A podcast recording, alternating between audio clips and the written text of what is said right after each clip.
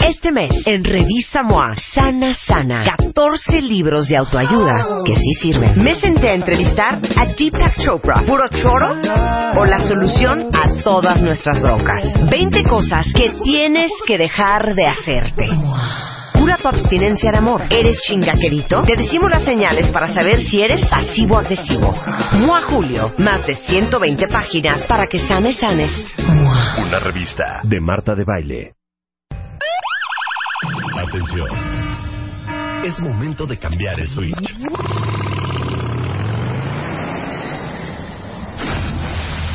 Porque ya viene Marta de Baile para ponernos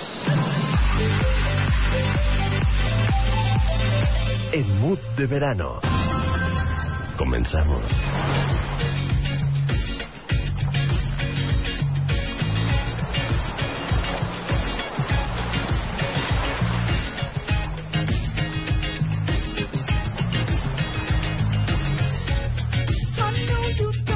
Don't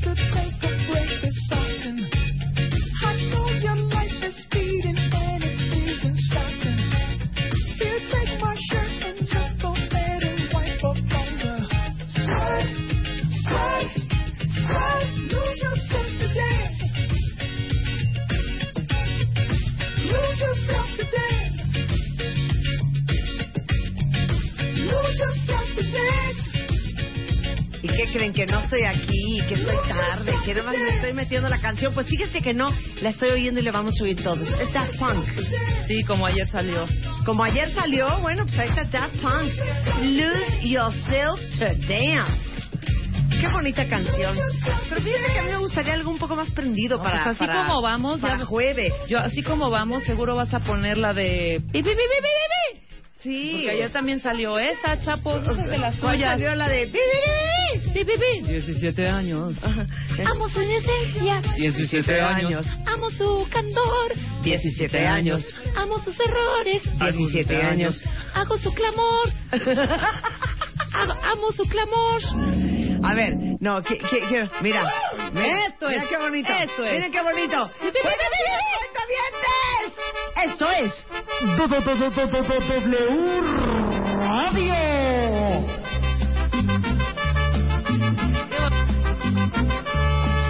Amigos, sabes, acabo de conocer una mujer que aún es una niña, sabes, tiene los 17 aún, es jovencita y ya es mi novia. Amigos, sabes, acabo de conocer una mujer que aún es una niña, sabes, tiene los 17 aún, es jovencita y ya es mi novia. Qué bonito, qué bonito. Viernes, ah, no, no, es viernes, ¿verdad? Jueves de verano. Ah, mira, aquí está. Oye, Soy su primer novio, 17 años, su primer amor. Inocencia, 17 años, amo sus errores. 17 años, Soy su primer novio, 17 años. su primer amor. Es que encanta esta Es que yo- es canción. que yo insisto. Eh, Los Ángeles Azules. Claro, pi, pi, pi. Oigan, ahora que que tenemos traerlos. martes de siempre en domingo. Es que es jueves. Don Raúl, sí, ya sé, pero el próximo martes podríamos traer. A ver, yo quiero aclarar algo de los martes y siempre en domingo. Quita la música, Chapo. Ah, sí. Ahora sí ya me molesté. A ver, ¿qué pasó, Rebeca? Ahora ni los especialistas se pueden ir de vacaciones. Mario Guerra, con gran vergüenza y pena, nos dijo, hijo, me darán chance, así, ¿eh? Me darán chance de faltar el siguiente martes, nada más el siguiente martes, Sí. ¿no? Para que yo me tome un respiro. Dijo: Estoy un poco cansado. Ajá. Bueno, exacto. ¿Tú qué le dijiste? Claro, Mario. O sea, llevas 365 por 8 Sí. años viniendo al programa ininterrumpidamente todos tus martes. Sí. Nunca has faltado. Claro que te damos esa oportunidad de tomarte ese respiro, de una playa, Adelante. a donde tú quieras, ve. Ok. Ahí se va, ¿no? Y nosotros, amablemente, invitamos a, güey, nuestra gran, gran, gran, gran especialista, Tere Díaz. Tere Díaz, que habló y que fue un hit, lo de las solteras, Claro, ¿no? y lanzamos nuestro martes de siempre en domingo. Exactamente. Que vino Diego Verdaguer. ¿Y qué ocurre, Marta? ¿Qué pasó? ¿Qué ocurre? A ver, ¿qué pasó? Espérate, Les digo una cosa. Nosotros estamos para servirles. Ajá. Pero ¿saben qué? No somos sus trapeadores. No pueden ser abusivos. Exacto. O sea, no podemos sentirnos de este lado del micrófono que estamos secuestrados por ustedes. Exacto. O sea, repente- Mario se toma una vacación y empiezan. ¿Qué onda con Mario? ¿Dónde está Mario? está? Ay, No ya le voy a cambiar. Le voy a cambiar. Qué bueno que es ¡Qué horror! martes de siempre en domingo porque ya me voy a otra estación. Claro. Que yo te digo una cosa. Sí. Que si ha estado Mario, Sí. ese martes de siempre en domingo, Sí. no por ningunear a nuestra querida Tere, que es extraordinaria, no. Pero ni no hubieran chistado, ¿sabes? No hubieran dicho ni, oh, Sí, exacto, al contrario. ¿sabes? Exacto. O sea, no sean groseros, Entonces, sean pesados. cosa. Yo entiendo que tienen ustedes una adicción. Ajá. Y como adictos, Y los obsesivos. tratamos. Y obsesivos compulsivos. Exacto. Pero tienen que haber cordura. Claro. O sea, no, no puede ser. O sea, la gente necesita el señor Diego. Verdaguer cantándoles. Ajá. ¿Usted qué haría? ¿Usted qué haría? Aquí el señor rifándosela con...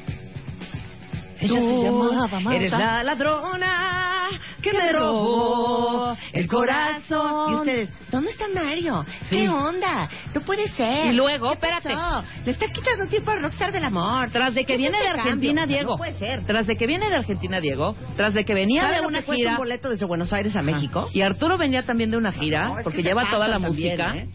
No, está cañón. Y otra cosa que fue más vergonzosa. Sí. ¿Te acuerdas cuando llegaban tus tías a tu casa y que tu mamá les daba un tour y que tu cuarto estaba todo tirado y regado Sí. y horrendo y te Sí. ponía una regañiza? Sí. Aquí haz lo mismo. ¿Cómo? Pasó por el tuit Diego Sí. y vio todo eso. Vio lo de ¿dónde está Mario? ¿Dónde está quién? No sé cuánto. Ay, Diego, mejor que cambie la- que cante las canciones anteriores, las viejitas. Es como un cuarto tirado. Era un cuarto tirado ese timeline. O sea, El Twitter era un cuarto, un regadero en ese cuarto. qué vergüenza. Qué pena, hombre. O sea, qué vergüenza que Diego Verdaguer entró a ese cuarto tirado. Claro.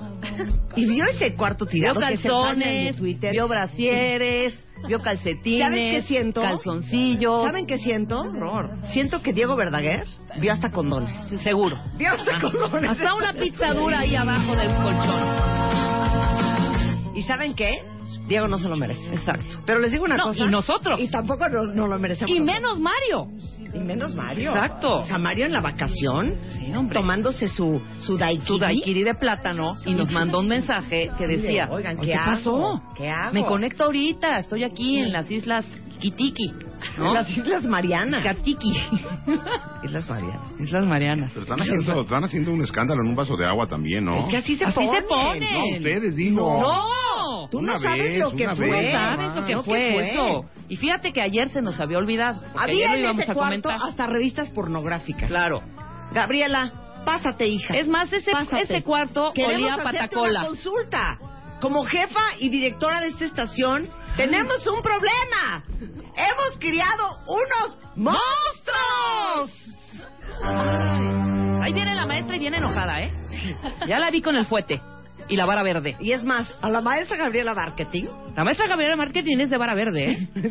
sí, Ajá. es de vara verde y es de mecha corta. Sí, Y exacto. es de mecha corta. Además, Ok. Yo quiero que des una calificación ahorita, ¿ok? Que hagas una evaluación. Ok. Tú sabes cómo nos partimos la madre por los cuentavientes. Sí, señora. Las juntas que hay, Sí, señor. las discusiones, que si los coches, Sí. que si los viajes, que si las bodas, Sí. que si los regalos, que si las televisiones. Sí, Y siempre estamos haciendo todo para darles gusto. siempre. El día martes, Mario Guerra, que trabaja mucho, es un hombre que está muy cansado. Sí. Le dijo a Rebeca, ¿Qué te dijo Rebeca? hasta con pena, con pena, Gabriela, con vergüenza, con pena, con cierto acongojo, Ajá. Sí, sí, sí. Dijo, breve. dos puntos. Podría ser, tú, pero tú dime. Claro. ¿no? Sí, sí, tú, sí. tú dime. fue si hay bronca, ajá, si hay bronca, no, claro. no, no va a pasar. ¿Puedo tomarme un respiro este martes e irme de, va- de vacaciones? Claro. Dije, adelante, Mario. Sí. Llevas ocho años ininterrumpidos, Sí, de no viniendo todos los martes. Ajá. Exactamente. ¿Y luego qué sucedió? Entonces, el martes estrenamos los martes de siempre en domingo. Sí, que estuvo muy divertido. Ok. Volamos desde Buenos Aires. Ajá. y Tú sabes lo que costó el boleto. Un dineral. Bueno, A Diego. a Diego Verdaguer. Ajá. Y aquí llega Diego, traemos a Arturo Velasco, el hijo de Raúl Así Velasco, es. para darnos la patada de la suerte, hacer una alegría, meterle música al programa, música de ayer y hoy, música de antaño, música moderna también. Ujú. Empieza Diego Tú eres la ladrona que me robó. Pero espera. El corazón. Cabe, cabe mencionar que la Sí. guitarra se le había olvidado. Ah. Y pagamos el otro vuelo para que viniera la, la guitarra. Exacto. Y costó más Luego, porque las guitarras tienen que volar en asiento. Explícale lo del cuarto y las tías. ¿Eh? Entonces, cuando era chiquita, no llegaban tus tías a tu casa y todo este rollo, y tu mamá igual les daba un tour. Ay, miren, este es, ay, danos un tour por tu casa o tu depa. Entonces, Claro. recorrían toda la casa, pero tu cuarto era un tiradero horrendo. En mi casa se acababa en 10 minutos el tour, pero no importaba. entonces era un tiradero, Sí. chanclas, calzones, calcetines. Entonces tu mamá te ponía una zarandeada de Así aquellas es, sí. por no recoger tu cuarto, no alzar tu pieza, ¿no? alzar tu pieza. Tiradero, empezando por ahí.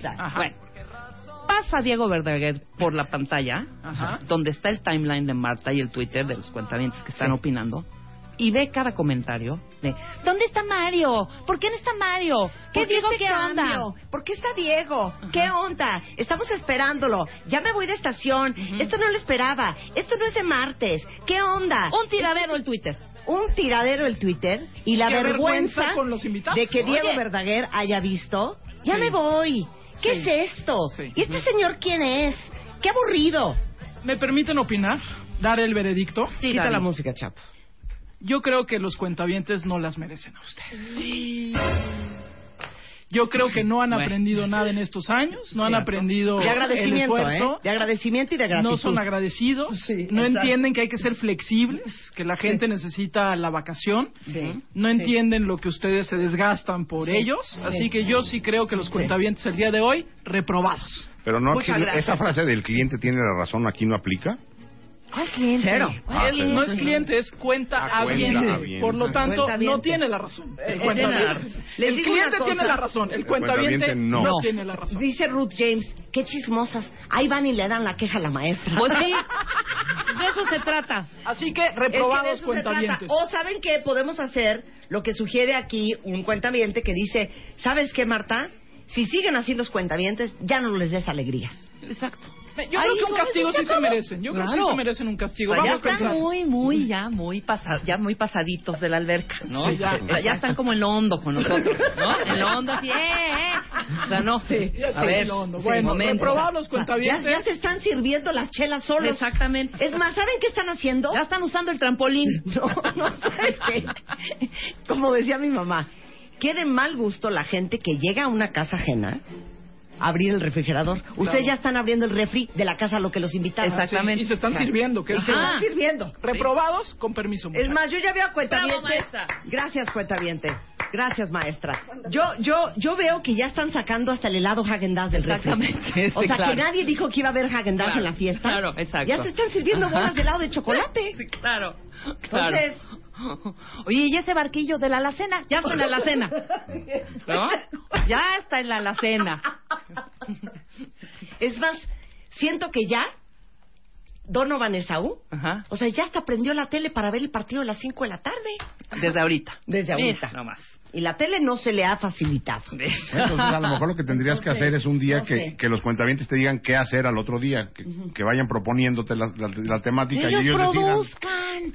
Y nos acabamos, de, de- acabamos con los cuentos. Que produzcan, Exacto. que se vengan aquí a fletar. Como todas las dice Laura tardes. Sánchez, pasen una lista de los que se portaron mal el martes. Uy, no acabamos, manita. No. Eran muchos. Eran no acabamos. muchos. ¿Eh? Aparte la mortificación a Mario, que Mm. estaba en la vacación. Deja tú y la vergüenza con Diego. Ay, no, no, no, no, no. No limpiando sus dice, tiraderos pues de es verdad. que si solo hubieran anunciado que Mario estaba en la vacación, seguro se hubieran... Ah, ahora, hasta eso tenemos esperen, que decir. lo ¿Qué tengo que decir hasta que no, vamos al baño? Lo Momento. tuiteé cinco veces. Respondí como 10 tweets de cuentavientes Ujú. diciendo, está de vacaciones, regresa la siguiente semana. Ujú. Así que no pueden decir que no avisamos. Claro. Lean también. No leen cuentavientes, no leen, lean. Claro, no. Sí, les Entonces, dimos ahora les vamos a avisar de todo. De todo les vamos a avisar. Manden un entonces. comunicado. Sí. Sí, un memo. No, ¿sabes qué? Siento que ya tenemos que hasta consultar. A ver, por ejemplo, ahorita, Ajá. Jacobo Dayan está aquí. ¿Quieren a Jacobo que Sí, nos digan? Si no, yo me voy. ¿Quieren a Jacobo? Ajá. O si no, le digo que ya no. Exacto. Sí, ¿no? Ahora, Hombre. ¿quieren que Jacobo hable de lo que viene a hablar, que es a 20 años de la masacre de Srebrenica? Ujú. ¿O entonces mejor quieren que hable de cómo comprar un brasier? Exacto. No sé. Están así. Están Están así. en ese plan. En ese plan Ajá. están. O sea, quieren que hable de algo, que van a aprender, que van a aprender de la historia del mundo, que van a aprender de este historia contemporánea, que van a aprender de uno de los, no sé, De será un genocidio. No, es un genocidio. Eso es, de uno de los genocidios más importantes de la historia, o quieren que el señor hable de Juanetes. Que nos digan. O que no hable. Exacto. O, o- o que se vaya. Exacto. O que se vaya. Que nos digan de una vez. Sí, digo, como quiera que sea, tengo aquí desde las 6 de la mañana en la cabina. Claro, Eh, claro. Exactamente. De todos modos, de todos modos, eh, por este segmento no va a cobrar. No. No. O sea, esto no. Se, se apalanca de lo que ya cobra por hacer las cosas. Exacto. se apalanca. Este Es un paquete. Este es un combo. Exacto. Este es un combo. paquete. Lilia Ayala dice, Jacobo también lo amamos. Entonces no, no lo vamos a ningunear. Ok. Perfecto. Entonces Jacobo sí. ¿Qué más dice la gente? Ok, dice aquí, este, sí queremos. De todos modos, hoy no hay trabajo. Como hoy no hay trabajo. ¿Cómo que hoy no hay trabajo? que ser trabajo. Sí, avisen y nos Pues vamos sí, en este momento. Ah, o O sea, traemos, mira, tres horas de música sí la libramos. Bueno, una de esas no estamos ni al aire y nosotros hable y hable acá. Sí, claro. Imagínate. Exacto. Como en la escuela, dice Ricardo de la Rosa, no se vale que justos paguen por pecadores. Pues justos pagan por pecadores. Así es la Aquí- ley de la aquí vida. dice Carlitos, cría cuervos y te sacarán los ojos. Claro. Y úlceras también. No, bueno. A ver, dice que se quede Jacobo y ya déjenlo hablar. Ujú. Mira nomás. Se acabó la fregadera. O sea, en, buena- en pocas palabras es cállense. Queremos un matamesta con Jacobo y sus canciones, a ver cuando nada más lo ilusionan a uno. No, pero la que, la que, la que me pidieron hace ratito estaba fácil. La que te pedimos ya está lista. Bueno. Ok, que ponga Jacobo. Porque querías pues, una que- claro. querías una para Escuchen aprender. la música de Perfecto. Jacobo. Querías una rola para Ajá. aprender. Claro. ¿Quieren que. Jacobo prenda hoy jueves? Ok. Con una Perfecto. fácil, es muy fácil. ¿Vas? A ver,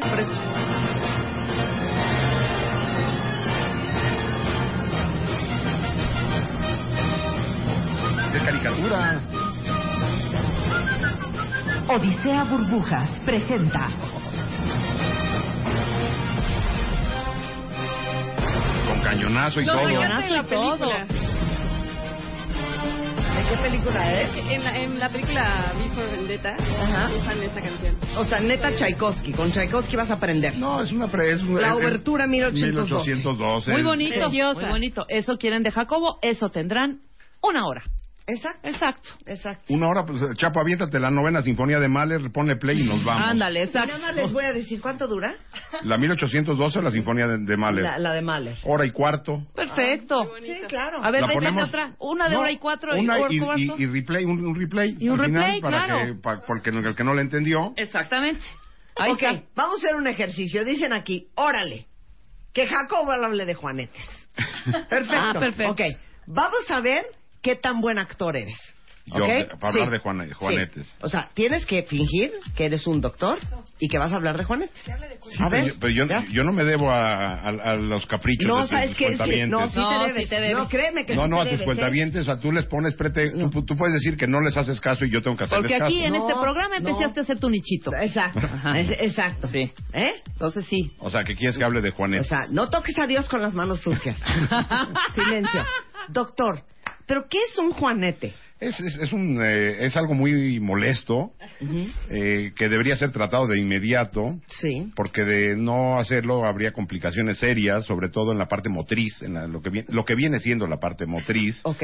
y podría tener complicaciones de otro tipo pues, ya mucho más desagradables, ¿no? Pero, pero, o sea, cuando se forma un juanete en el pie, este, ¿qué, qué es? O sea, como que se como abre el callo hueso. grande, como callo grande, en el hueso, así como, como si fuera el chipote del hueso, El para, para que lo entiendan. El chipote del hueso. Pero Lo ¿por que pasa qué? es que yo no he visto Juanetes en vivo, o sea, yo soy especialista más como teórico. Ajá. Pero, pero, pero dígame una cosa, dígame, no, no seas payaso y dilo bien.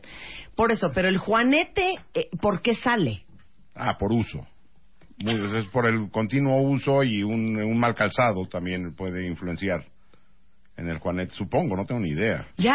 Pues no tengo ni idea. Pues, que pues dime, mira, háblame de agruras o de otras y que lo sean... hiciste muy bien. No, muy de bien. agruras, de agruras. Lo esas- hizo muy bien. Hubiera sido un doctor un poco vago, ¿no? Un poco, poco, poco Preciso. específico y preciso. Pero muy bien. Pero sí, pero nos puedes hacer una prueba nosotros. Pídele a Rebeca que te hable de algo que seguro no sabe. A ver, vas. de lo que sea. Sí. Sí, tú pregúntame. ¿De ¿Médico? o Sí, no, lo que de- quieras, de conflicto. De que lo que de un quiera. conflicto, o sea, por ejemplo, ¿habría que darle más facultades al Consejo de Seguridad de Naciones Unidas o como está está bien? Bueno, Yo creo que sí habría de haberle un poco armar un gabinete y dividirlo en dos partes, porque la situación ahorita es que la parte económica está absorbiendo esta parte, ya se está politizando, ¿no? Entonces, tenemos dos grupos, los grupos de los demócratas y los republicanos. ¿Qué pasa? Que aquí en este sentido, los republicanos, ¿ves? Así es el rollo, así es. Híjole, Bravo, estuvo, estuvo medio frágil, hija. Sí, sí. Que dijo consejo de A ver. seguridad, hija. Hazle una pregunta más. A Marta, a ver, una pregunta a Marta. ¿Habría que subir o, o no subir eh, los aranceles a los productos agrícolas eh, provenientes de Vietnam en nuestro país? Mira, yo, yo creo que antes que nada, eh, antes de contestarte esa pregunta, Jacobo, yo creo que tenemos que revisar un poco la historia de los tratados de libre comercio que tenemos con Asia, que sin duda alguna en una economía emergente como la nuestra, eh, el impacto que ha tenido la importación de productos de Asia en el mercado competitivo de lo que se produce a nivel nacional ha, ha mermado sin duda el, el- el PIB de nuestro país. Entonces yo creo que en el caso específico de Vietnam, tomando en cuenta que el 80% de eh, eh, los productos agrícolas que existen en México son de importación específicamente sudamericana y tomando en cuenta las relaciones que tenemos con el cono sur, creo que deberíamos de revisar la posibilidad de ser un poco más exigentes en lo que exporta Vietnam a México, porque estamos hablando específicamente de productos como piña, arroz, frijol, maíz, que sin duda Sorgo. alguna Brasil, Ba- eh, Venezuela, Argentina, Colombia, que son socios extraordinarios comerciales de nuestro país, ve- se verían eh, realmente afectados, ¿no? Con, con, con esta decisión. ¿Tú tomaste- ¿Qué tal? ¡Bravo! Gracias, Carla Iberia. Carla Iberia me hizo Qué standing bárbara. ovation. Pero ¿Qué tal toma- toma- tomaste cursos en el Congreso tú. En el CIDE, chiquito. No, en el Congreso de la Unión, porque así hablan. No, hijo. Si yo fuera entre- política, ¿me entendieron? Sí. ¿Entendieron? Perfecto. Sí, pero no contestaste nada. No, claro que contesté, güey. Pues hay que subirlos o no hay que subirlos. No. Hay que revisarlos, dijiste. Hay que, hay que revisar No te muy comprometes bien, con porque hay nada. muchas cosas aquí en juego. Tiene razón Jacobo, como los políticos, no te comprometiste a nada. Muy mal. Bueno, solo porque me faltó decir absolutamente de ninguna manera.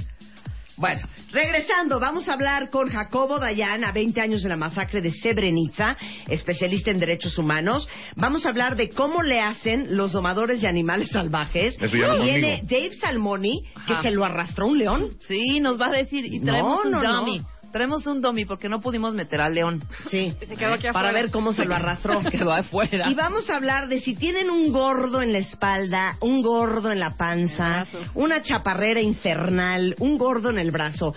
Pero cero se quieren hacer liposucción, cero se quieren anestesiar, pero de veras ya no pueden. Y por más que han bajado de peso, siempre tienen ese gordo. No saben la maravilla que hay hoy en día, se llama Cool Sculpting, y de eso vamos a hablar con el doctor Abel de la Peña. No se vayan, nosotros ya volvemos. Llama a Marta de Baile.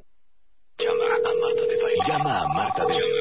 Llama a Marta de Baile. Llama a Marta de Baile. Llama a Marta de Baile. Llama a Marta de Baile.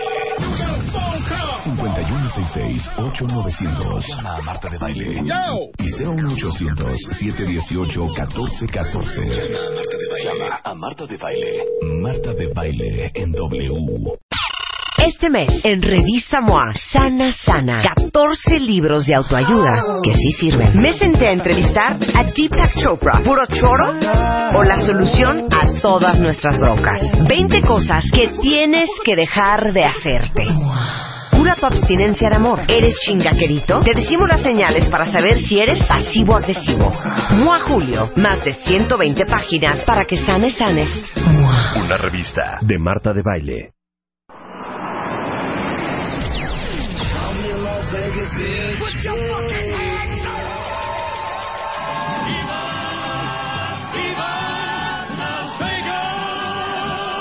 What happens in Vegas stays in Vegas. Próximamente, solo por W Radio.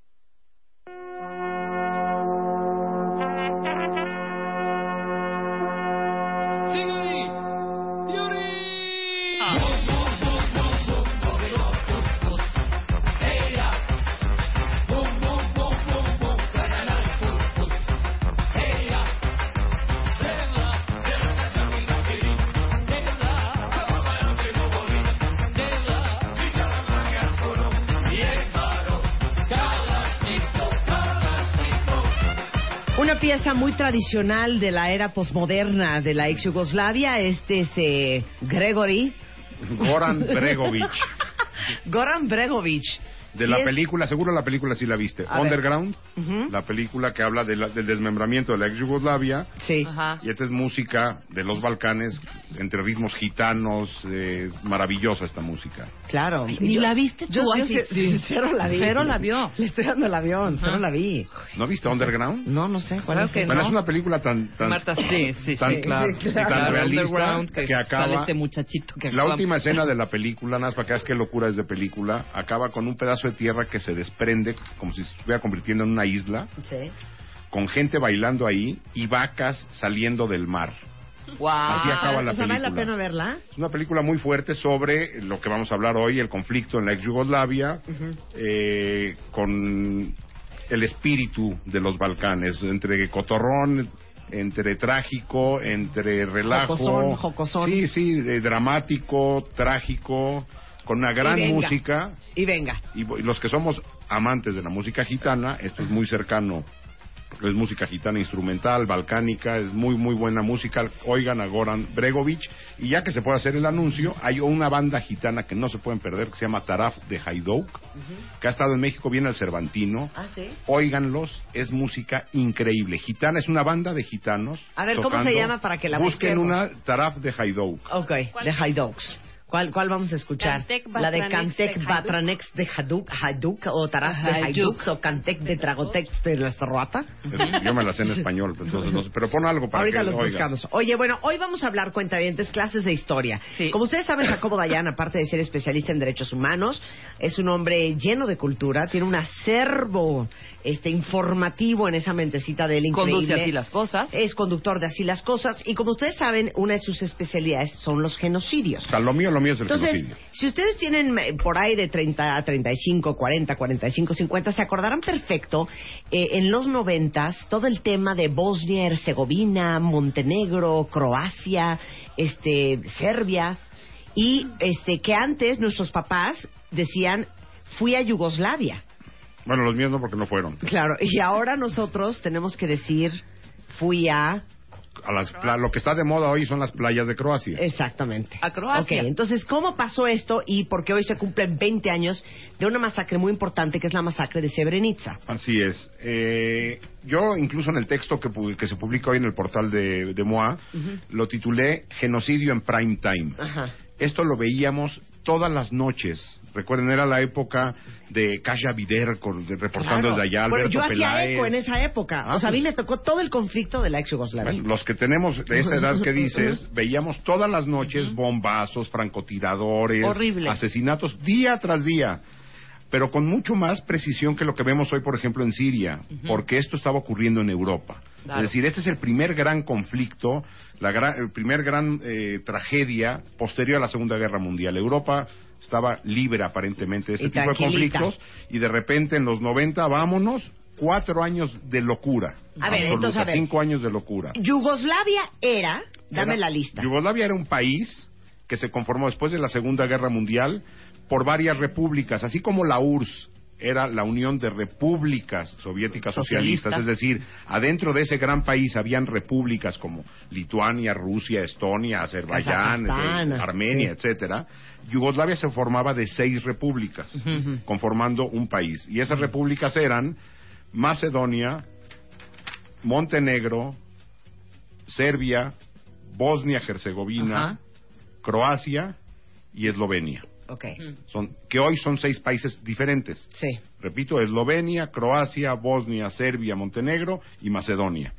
Y dentro de Serbia había dos regiones autónomas, casi casi como las autonomías españolas, con un poquito mayor de autonomía, que eran Kosovo, que hoy también Ajá. es un O sea, país sería el País Vasco. con un poco Ándale, más de ¿no? autonomía dentro de Serbia, Ok. Kosovo y Voivodina. Ok. Entonces, eso era Yugoslavia.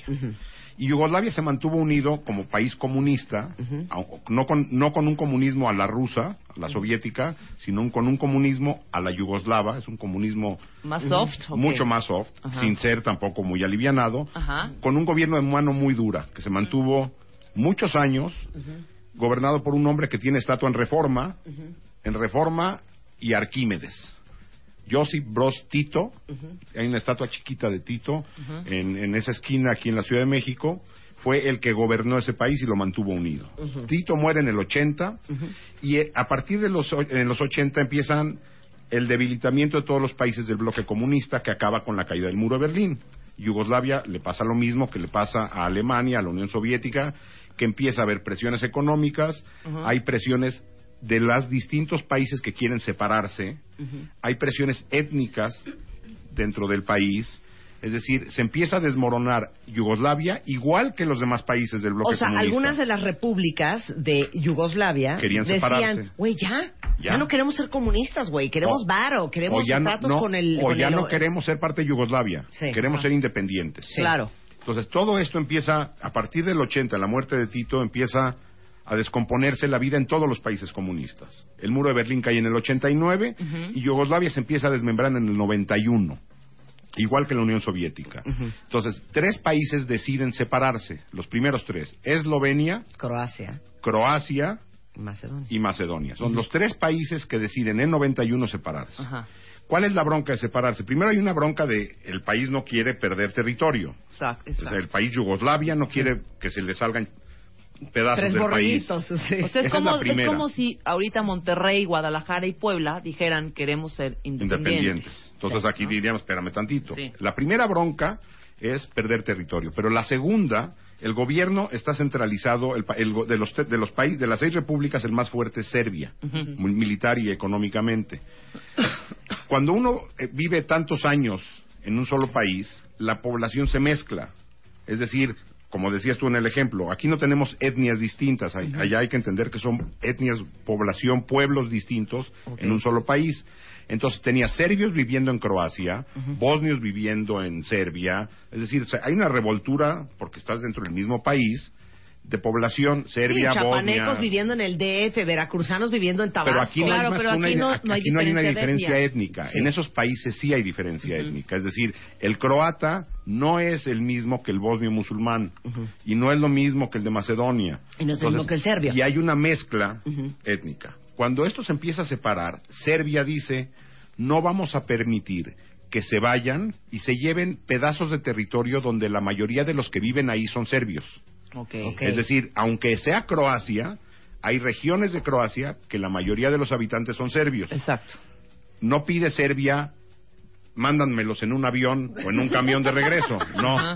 Dice, no, queremos ese pedazo, ese cacho de territorio, que nos lo, que nos lo regreses. O sea, ya te vas, me- pero me quedo con esto. Pero espérame, nada más un, un paréntesis. ¿Cómo iban a hacer la división? A ver, en Croacia hay 60% de serbios. Entonces, tú te quedas el 40% y a mí me das el 60% No, lo que de hay tu son territorio. lo que hay son regiones donde hay más serbios que, que croatas. Por Entonces, eso, de dicen- Polanco para acá es mío. Serbia. y- Entonces Serbia dice, esas yo las quiero, pero ojo, las quiero sin croatas.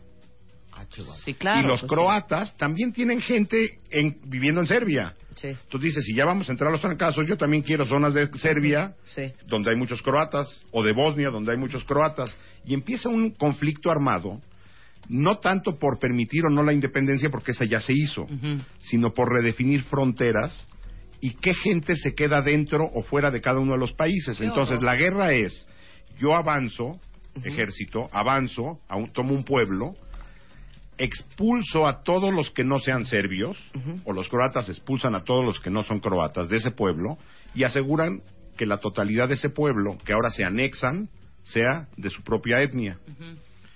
Entonces empieza un, conflicto que se ya hoy eso se conoce como limpieza étnica. El objetivo no es matar gente, Claro. es decir, si hay un enfrentamiento ejército-ejército o, socie- o civiles armados, porque hay grupos paramilitares armados, todos tenemos el ejército de Croacia, el ejército de Serbia, grupos paramilitares serbios, grupos paramilitares croatas, unos que viven en Serbia, unos que viven en Croacia, es decir, hay una revoltura de grupos armados que lo que pretenden no necesariamente es asesinar al enemigo, sino desplazarlo, Ok, expulsarlo. exacto. Y entonces tú me ganas un pedazo de territorio, expulsas a mi gente, yo trato de recuperarlo, expulsar a la tuya y regresar a la mía.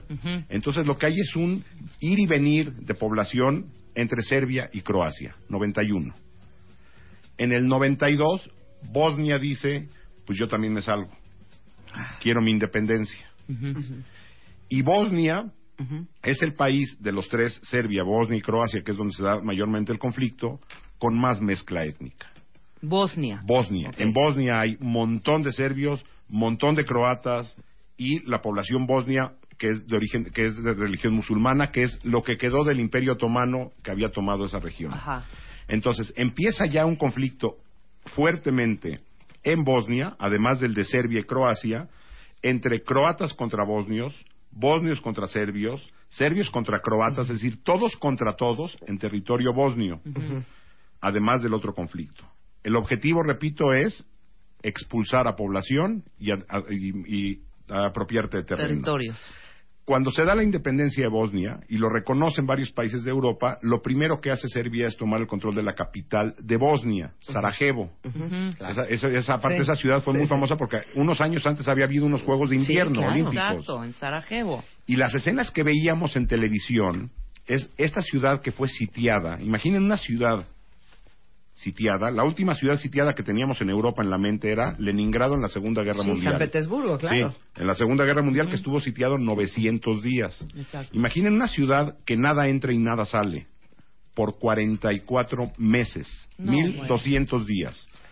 Pero no nada más nada entra y nada sale. Pero a ver, pero cuando dices sitiada, porque eso está bien interesante, cuentavientes, cuando dicen está sitiada, ¿cómo sitias una ciudad? la rodeas con, con- con fuerzas militares. Entra tu Porque fuerza esto- militar por y te eso, friega. Estoy, estoy pensando, No, no la ocupa, la sitia, la Por eso, rodea. la rodea. Sí, para no Por salir. eso, no hay, pero, no, pero hay- no imaginemos otro... que van a rodear a la Ciudad de México. Sí. Hijo, pues sí te das una escapadita ahí por, por, por el Museo de Arte Moderno, así como que te Por la cuelas, derecha. ¿no? Por la derecha. ¿Cómo Bueno, lo no que te puedes tenían, escapar? lo que te- la ciudad, Sarajevo es una ciudad similar a la Ciudad de México en el sentido que está rodeado de montañas. Lo que hay arriba son francotiradores. Y hay, apuntan a las avenidas principales para que la gente que cruza le disparan como si fuera, y perdón el, el ejemplo, pero No, para entenderlo, de estos juegos de feria que va pasando El patito. el patito y le disparas. Es decir, hay francotiradores esperando que la gente cruce calles para o sea, dispararle. como si tuviéramos en el Cerro de la Estrella cuentavientes a francotiradores. Exactamente. Entonces tú, cudas- tú cruzas Zaragoza y vas a ver cómo te va. Entonces, ¿qué hacía la gente en Sarajevo? Ponía coches boca- de, de panza, o sea, eh, de lado. Como barricadas. Como barricadas para cruzar calles. Ahora, si la Ciudad de México la sitian dos, dos días, pues no salgo de mi casa dos días y se acaba la bronca. 44 meses no hay manera de quedarte encerrado. Tienes que ser vida. Tienes que ir por agua, tienes que ir por leña, tienes que, porque evidentemente hay cortes de suministro de energía eléctrica, no Claro. hay agua, los- la gente tiene que ir a trabajar, tiene que ir a las escuelas y la gente se acostumbra a vivir con bombazos, ataques de artillería, este, Cuerpos en las francotiradores, calles. cuerpos en las calles, así, y eso se reportaba todos los días en, la- en los medios. Pero lo veíamos en la tele, veías Lo una veías en calle, eco, hija. veías a tres niñitos y a una señora y de pronto caían tac, tac, tac, tac, muertos Sí. en la calle. En- y ojo, y no porque sea más grave, en Europa. Es decir, Europa estaba permitiendo que eso ocurriera en su continente, porque hoy dicen, bueno, es una bronca en Siria y eso no nos corresponde. O es decir, aquí hay un compromiso por mantener la paz. La, o sea, la Unión Europea se está conformando, tratando de traer tranquilidad a la región Sí. y explota este conflicto. Entonces, se da este conflicto, pero empieza a sofisticarse y ahí el riesgo, por ejemplo, de lo que vivimos en México. Nos hemos ido acostumbrando a que la violencia crezca de a poquito, de a poquito, de a poquito y de a poquito, y lo que hoy ya no nos horroriza, si nos los hubieran platicado hace cuatro años, hubiéramos dicho, no, eso no puede pasar. Exacto. Nos hemos ido acostumbrando a la locura, nos hemos ido acostumbrando a la violencia. Allá empieza a ocurrir lo mismo. ¿Qué pasa cuando cualquiera de los ejércitos, sobre todo los serbios, tomaban control de un territorio? Expulsaban mujeres y niños, ancianos. Váyanse del lado donde ustedes son mayoría. Vamos a poner que tomaban control de una región bosnia, agarraban a los bosnios que tomaban del pueblo que tomaban y le decían ustedes váyanse con los bosnios, esto ya es nuestro. Pero a los hombres en edad militar no los mandaban, porque si los mandaban podían regresar armados. Claro. Entonces empiezan a crear campos de concentración. Vale la pena que se tuitee alguna de las imágenes de los campos de concentración con personas, con imágenes que nosotros en la mente tenemos vinculadas nada más a la Segunda Guerra Mundial y a los campos de concentración nazi.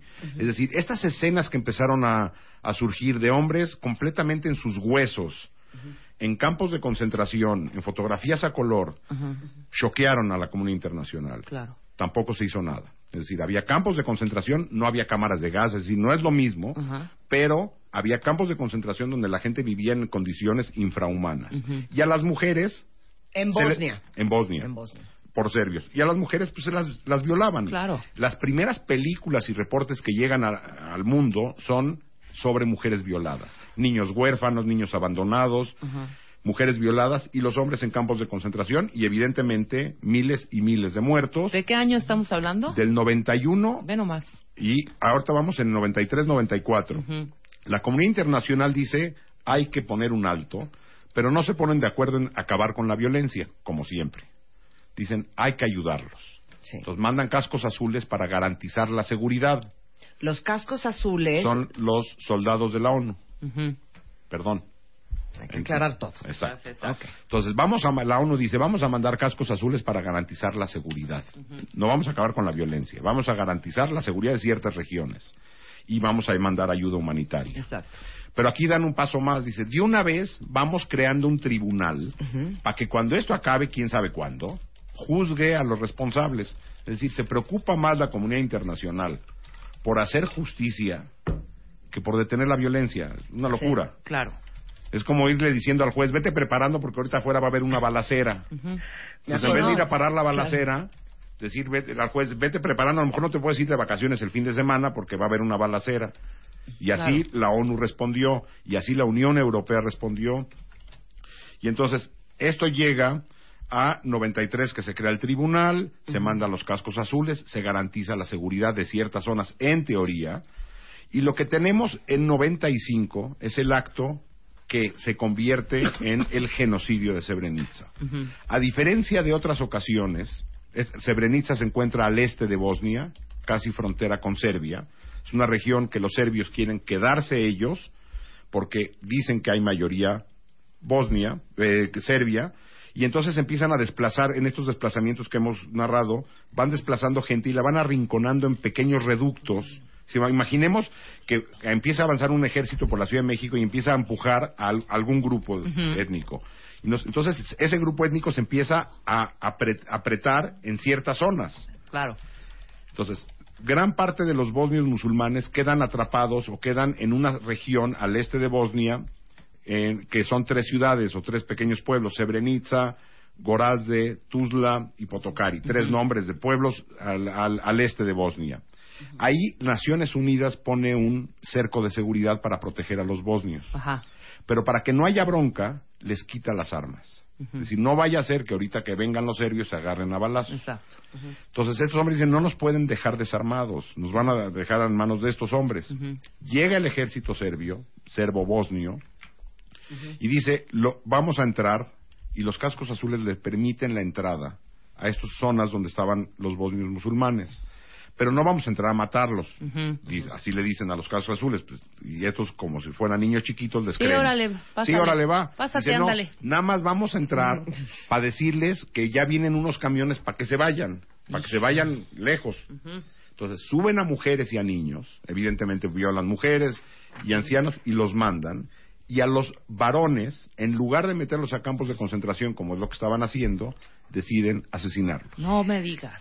Y entonces, en un fin de semana que es el 11 de julio, arranca esto, por eso el sábado se cumplen 20 años de este evento, son asesinados 8.000 hombres en, en un solo fin de semana. ¿Y qué da- razón dieron los cascos azules? Ah, bueno, ahí va. Y 14.000 siguen desaparecidos. Es decir, cada año se siguen encontrando fosas comunes en, en- en esa región. Pues la como si fuera que- la cuenta va en que 300 mil muertos en esta guerra. en todo el conflicto. Sí. En to- en- solo en Bosnia hay 300.000 muertos. Ahí hay crímenes de guerra, crímenes contra la humanidad. El genocidio se da en este evento en particular porque lo que hay es la intención de asesinar a Sí, esta exacto. población. Y entonces hay 8.000 muertos, 14.000 desaparecidos que cada año siguen encontrando fosas, Fosas. comunes. Para que vean que en el mundo lo de las fosas comunes no es normal. Cada fosa común que se encuentra es un horror. Acá encontramos fosas comunes cada tercer día y no pasa nada. No nada más es un horror allá, hay un banco de ADN de las familias que tienen personas desaparecidas para que cada que se encuentre una fosa común y, hay- y aparezcan cuerpos, puedan identificar quién, ¿Quién es? Si es tu papá. Bueno, acá no hay nada. Acá tenemos 40 mil, 30 mil desaparecidos y no hay ni quien sepa quiénes son. Entonces, allá lo que se hace es, y cada año se vuelven, estos cuerpos que se encuentran se entierran en el gran memorial que hay en Srebrenica.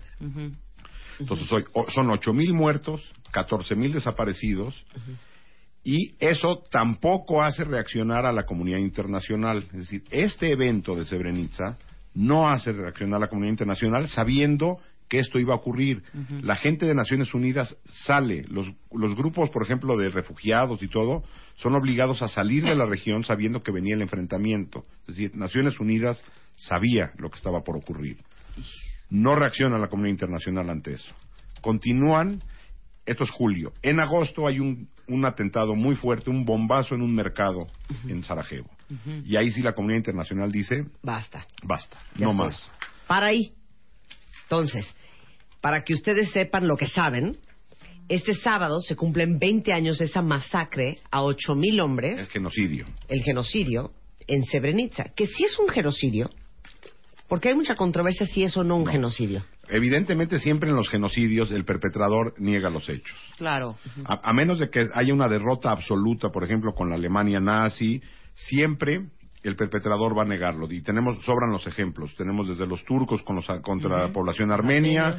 En Camboya el gobierno sigue sin reconocer que lo que haya ocurrido con Pol Pot eh, haya sido genocidio. Tenemos el caso de Serbia que continúa diciendo esto no lo fue.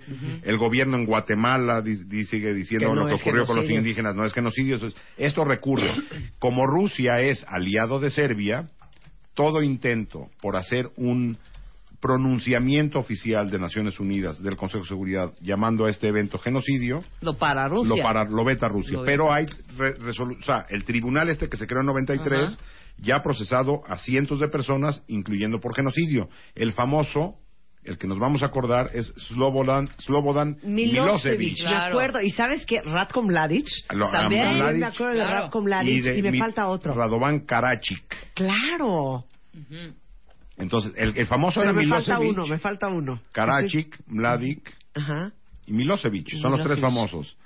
Milosevic era el presidente, fue pre- el presidente de Serbia y es el primer presidente enjuiciado por genocidio y muere en el proceso. Claro. O sea, él muere no por caden- no porque lo haya matado el tribunal por sentencia, muere porque se murió. Causas eh, ajenas entonces, a...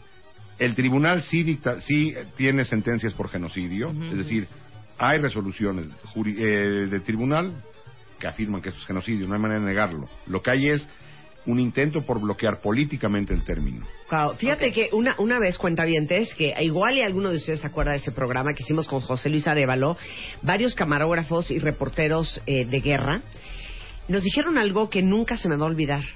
Y dijeron, nunca en todas las guerras que hemos estado, en todos los países en conflicto en que hemos estado, desde países africanos, eh, Afganistán, Pakistán, Siria, nunca hemos visto la violencia, la crueldad, La la, no me acuerdo qué palabra usaron, pero la el horror, la atrocidad que vimos que tenían los serbios en la sangre.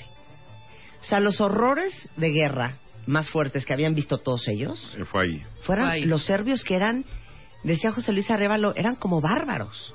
Inclusive Pigmenio Ibarra, que, que él también fotografió muchas... eh, tiene un archivo Bueno, enorme. y hay un montón de películas. Y más por los ¿eh? niños, fíjate. Sí, es que los niños. Los niños vean una película que se llama El Círculo Perfecto. El Círculo Perfecto narra la historia de dos niños huérfanos. Vean esa película. Bueno, nos Sí, vamos con esto que es eh, música de los Balcanes, ¿no? Un taraf de Hayduk, que te gusta tanto, Hayduk, Hayduk, Hayduk. Y volvemos con el bomba- bombardeo en el mercado. Ok, y a raíz del bombardeo en el mercado en Bosnia es donde la comunidad internacional dice, ya no puede ser, y ahí nos vamos a quedar. Regresamos después del corte con nuestro gran historiador, narrador de la historia contemporánea de este mundo, Jacobo Dayan, conductor, y así las cosas.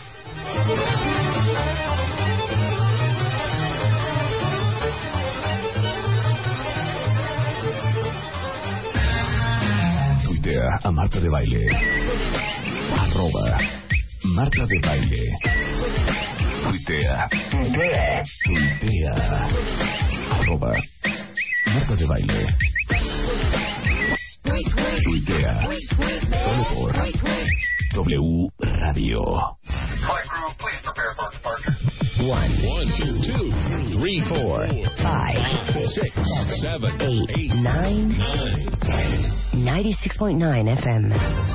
10 años. Al aire.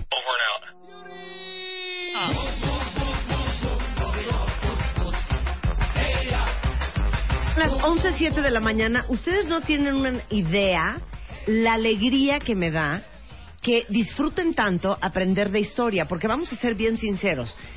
Como el sistema educativo en México es bastante precario, Ajá. o sea, en nuestra época, en la de ustedes, cuando estábamos en primaria y en secundaria, pues estábamos igual.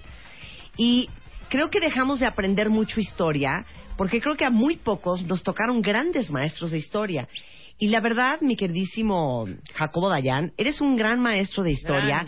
No sabes la cantidad de tweets que han llegado de lo buen explicador que eres y cómo cuentas la historia de una manera tan digerible, tan interesante, que no importando que los que estamos escuchando el programa aquí hoy y nos sintamos muy ajenos a lo que pasó en los noventas, porque a lo mejor no es la época que vivimos, no es nuestra generación, o porque Serbia y Bosnia y Croacia y Montenegro son eh, países muy distantes al nuestro, que has logrado que a tanta gente en nuestro timeline y en nuestra audiencia le interese. Te quería hacer un homenaje en vida. Muy bien. Bravo, bravo. ¡Bravo, Jacobo! Aquí acaba de mandar Claudia Barrera. Amo a Jacobo. En ausencia de Aristegui en radio, lo adopté como la voz más neta al aire. Mira nomás.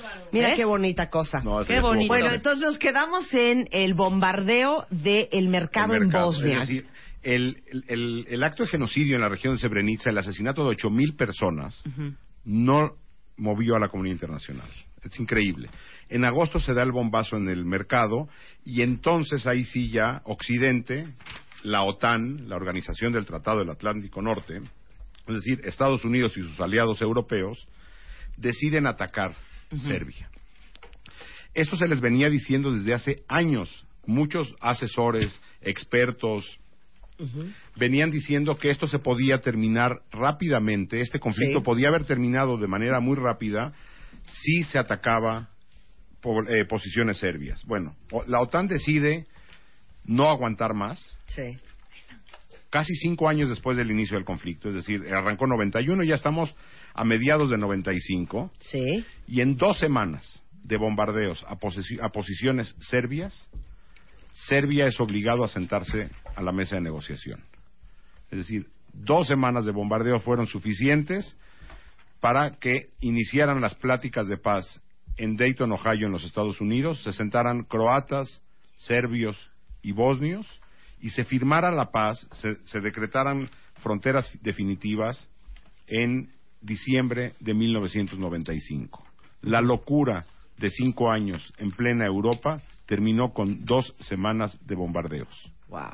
Es decir, no tuvo que haber habido eh, grandes movilizaciones con ataques aéreos a posiciones O sea, lo que se estás diciendo es que, es que pudo haberse acabado así de rápido mucho tiempo mucho antes. tiempo antes y sentar a la gente, a, a los países a negociar. Ahora, preguntaba... Bueno, ¿no han pedido disculpas? Bueno, ahí va. Preguntó eh, Rebeca hace rato qué onda con los cascos azules de Naciones Unidas, que si los dejaron pasar y así ya nada más y no pasa nada. Exacto. Bueno, los cascos azules de Naciones Unidas eran holandeses.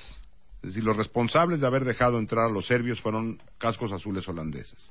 Sobrevivientes y familiares de víctimas del genocidio en Srebrenica levantaron una demanda en Holanda contra el Estado holandés porque sus soldados permitieron esto. Es, es una demanda extraña, es decir, uno pensaría que no puede demandar al país del que son nacionales los soldados de Naciones Unidas.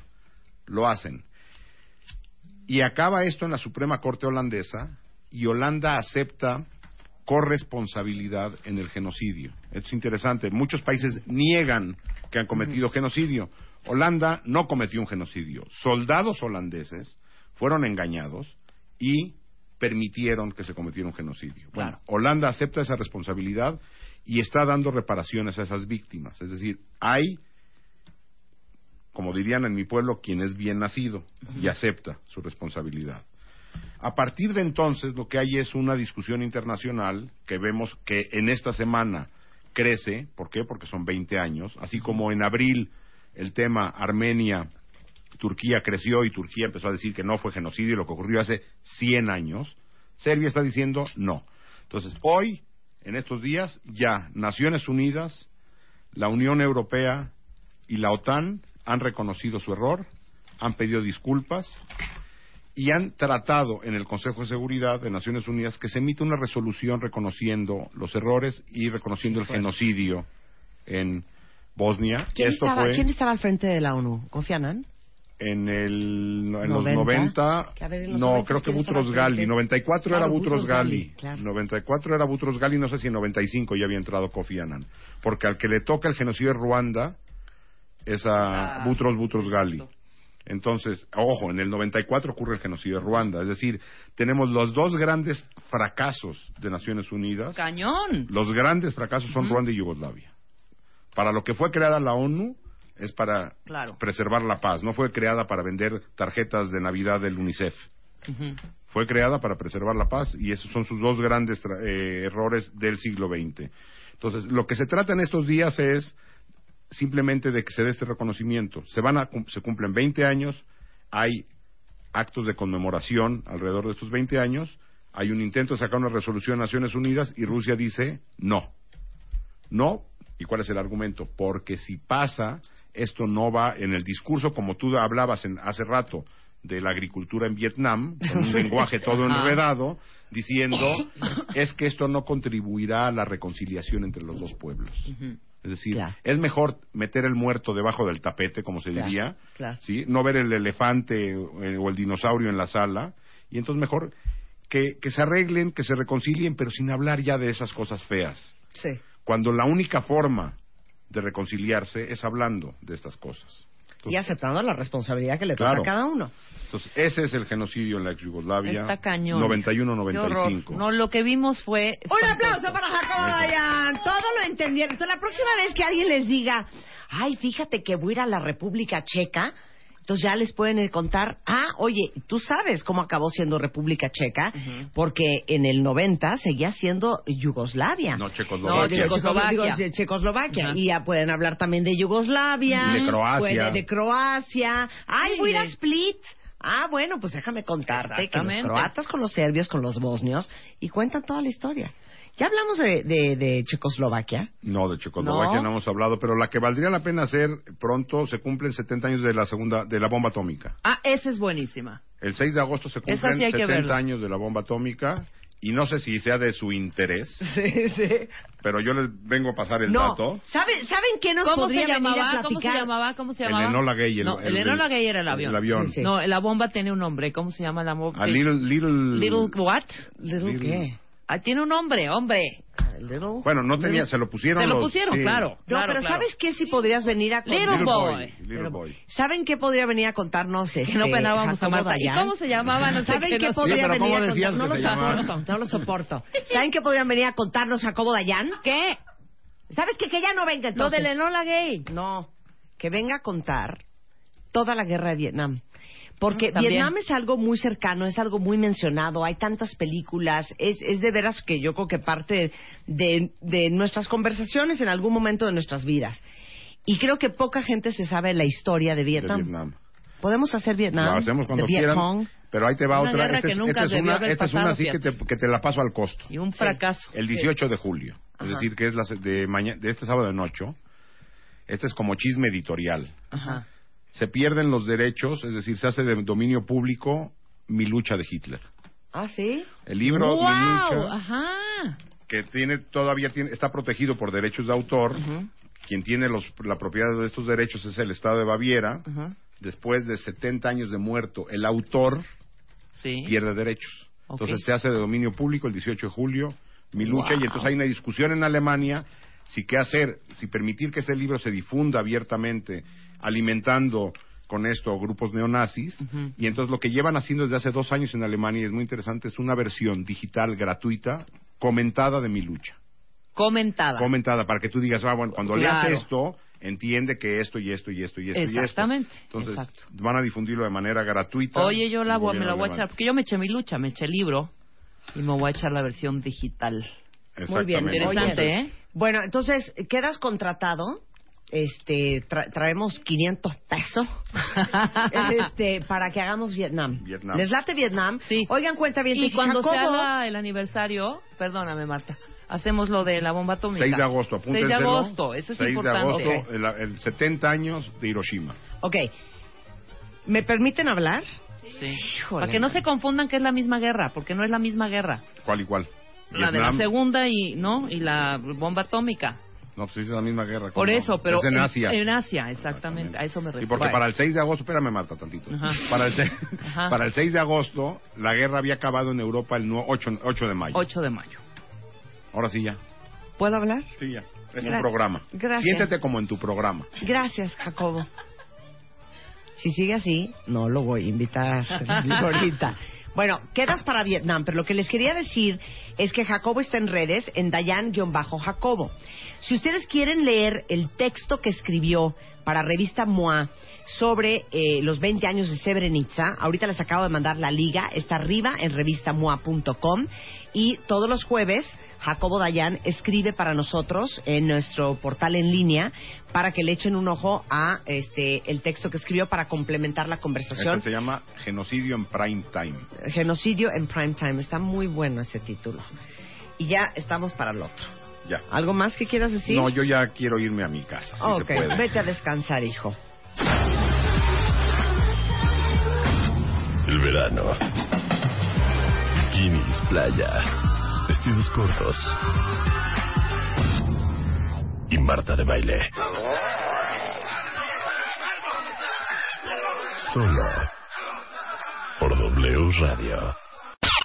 Este mes, en Revista MOA, Sana Sana, 14 libros de autoayuda que sí sirven. Me senté a entrevistar a Deepak Chopra, puro choro o la solución a todas nuestras broncas. 20 cosas que tienes que dejar de hacerte. Cura tu abstinencia de amor. ¿Eres chingaquerito? Te decimos las señales para saber si eres pasivo-agresivo. MOA Julio. Más de 120 páginas para que sanes, sanes. Una revista de Marta de baile. Oigan, en breve viene el doctor Abel de la Peña, entonces tengo una solución que van a dar piruetillas de la alegría, porque yo sé que ustedes están muy enterados de que hoy en día hay una cantidad de mujeres, y me imagino que muchas de ustedes también, muy animadas, que se meten cuchillo y se jalan la panza y se meten chichis y se hacen lipo y se jalan aquí y se meten allá y se cortan aquello. Una cosa impresionante. Pero hay algunas otras que nos da pavor.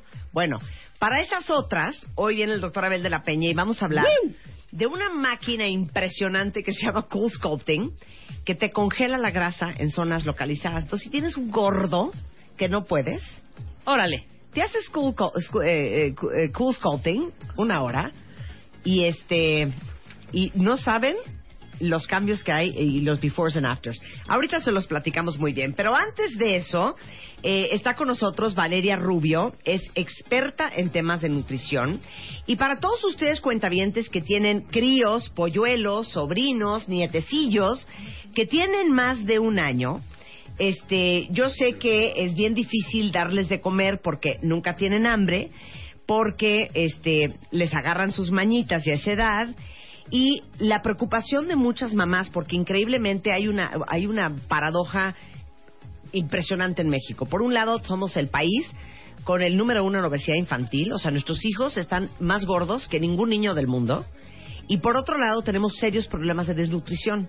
Entonces, creo que la preocupación hoy en día de las mamás conscientes de qué hago, si estará comiendo bien, eh, si tendrá suficiente vitaminas y minerales y ácido fólico y hierro y no estará desnutrido y no le va a dar anemia.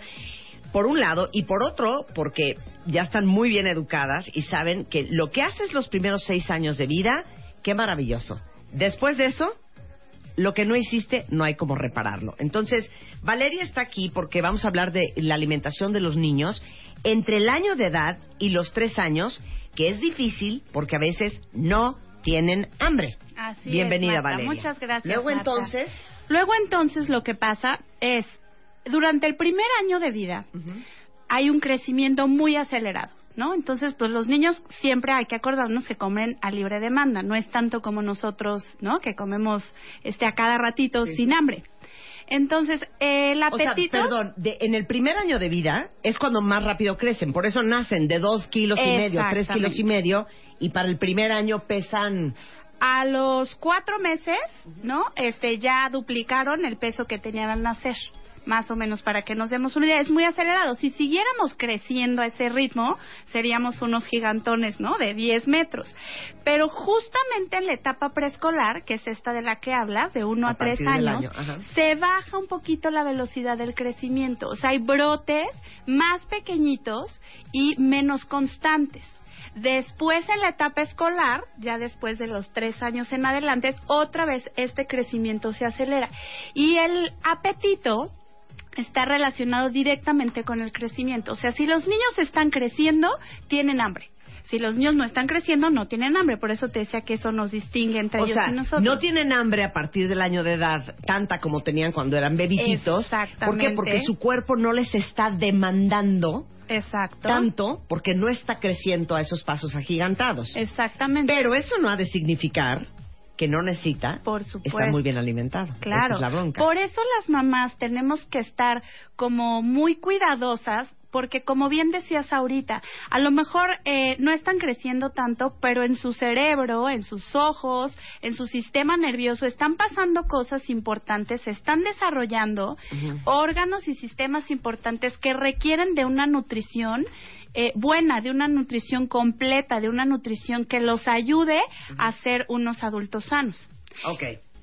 A partir del año es donde empiezan con leches de continuación, Así es. que son estas leches este, que están asegurándote que en pocas cantidades tengas una gran cantidad de nutrientes para ahora sí que cubrir, no quiero sonar súper técnica, el aporte nutrimental que necesita un niño de esa edad. Así es, así es, pero también hay que recalcar que, bueno, son desde luego fórmulas de crecimiento, están súper completas, es- tienen los, las vitaminas y los minerales que ellos necesitan, pero siempre este tipo de alimentos debe formar parte de una dieta equilibrada, ¿no? Claro.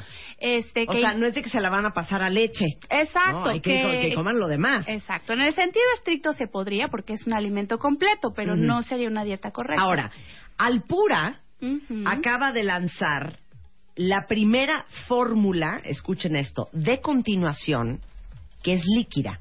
Porque casi todas las fórmulas de continuación vienen en latas en polvo Así es. que uno mezcla con agua, ¿no? Exacto. Esta es la primera fórmula líquida. líquida, que yo le veo, eh, bueno, grandes ventajas. Desde el punto de vista nutricional, es una leche como tal, no es una fórmula láctea.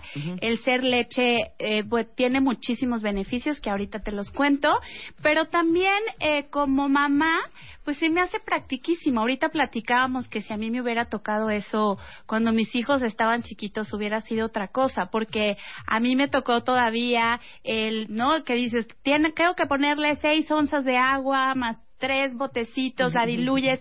Si le echas mucha agua ya se diluyó, si le echas poquita quedó concentrada y luego pues las que trabajamos vienes en el coche ahí mezclando la mamila, ¿no? Sí. Y aquí Es una fórmula servirse. lista para servirse y llevártela donde sea. A ver, dame la lista de todo lo que tiene. Se llama Alpura Kids Crecimiento, ¿no? Alpura Kids A Crecimiento. ver, ¿qué tiene?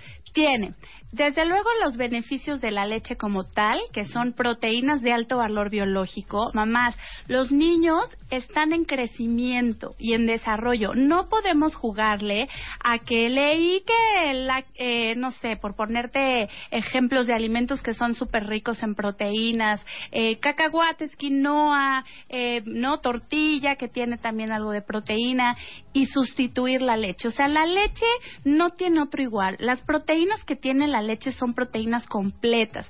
Tiene todos los aminoácidos que nuestros niños necesitan para crecer y formar sus tejidos. Número uno. Número dos, eh, tiene DHA y hierro. El DHA es un descubri- descubrimiento maravilloso porque es un ácido graso que han encontrado que ayuda mucho al desarrollo del cerebro de los niños. Tiene hierro que no solo participa en el sistema inmunológico, sino también a prevenir la anemia, que en México es una de las deficiencias más importantes tiene también efecto prebiótico. La lactosa de la leche junto con la fibra que tiene la fórmula ayuda a mejorar el sistema inmunológico y ayuda a mejorar la digestión. Y además eh, Tiene tiene, hierro. por supuesto, eh, y tiene 22 vitaminas y minerales que son importantísimas para, pues como te decía, para un crecimiento y desarrollo Ahora, adecuado. lo que sí estamos de acuerdo, Valeria, es que a partir del año de edad, los niños todavía no están listos para solamente tomar una leche entera tradicional. Exacto. O sea, sí necesitan leches complementadas. Así es. Sí necesitan leches complementadas porque, por ejemplo, por ponerte un ejemplo, el hierro.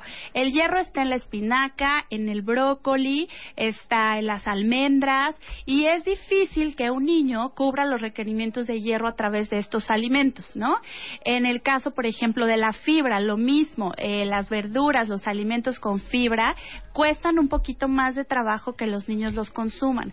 Entonces, si bien no está sustituyendo la fuente natural, está complementando una nutrición y te está asegurando a ti como mamá que van a tener una alimentación buena, una alimentación segura y que puedes estar tranquilo, que si en la noche ya llegan de la fiestecita y comieron muchísimas cosas llenas de azúcar, se pueden cenar su, su cuartito de leche y están teniendo un alimento súper completo.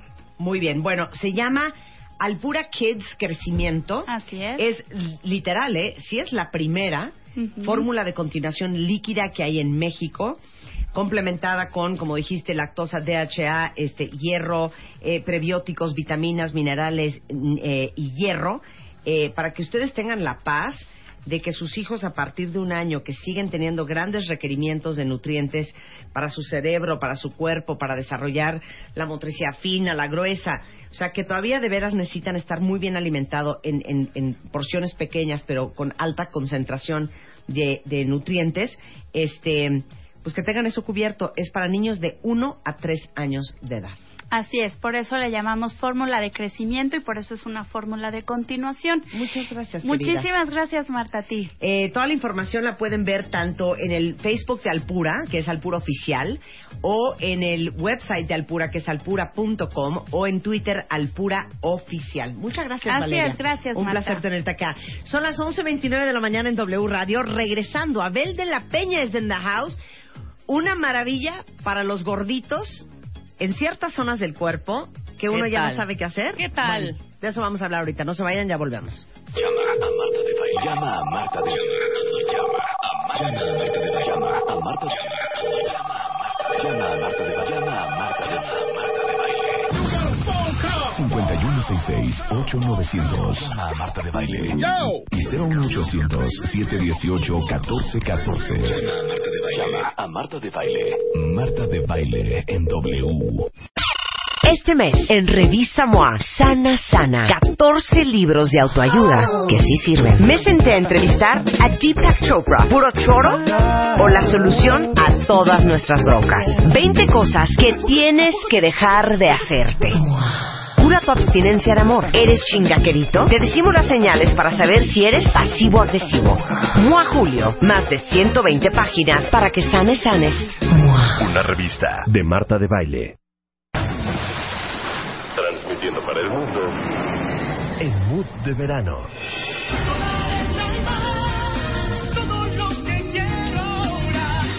Marta de Baile, solo por W Radio. Continuamos.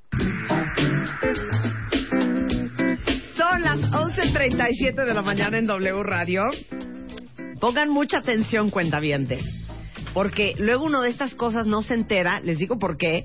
Porque hay gente que va y se lo hace. Y le dices, hija, ¿qué te hiciste? Nada, güey. Hice una dieta. Cuernos. Claro. Te hiciste cool sculpting. Entonces hay gente bien envidiosa que no le cuenta a uno las cosas y entonces uno no se entera Exacto. de las novedades. Pero como el doctor Abel de la Peña es súper generoso y Rebeca y yo también, Y ya no los hicimos, y ya no los hicimos. Bueno, pero nos hicimos hace cuánto, Abel, hace un año. Hace un Hace año. un año, Hace un claro. año, Con excelentes Sí. resultados, Con además, ¿eh? Perdóname. Pero ¿sabes qué? Yo creo que deberíamos haber seguido. No, yo quiero que... No, ¿podemos ir otra vez?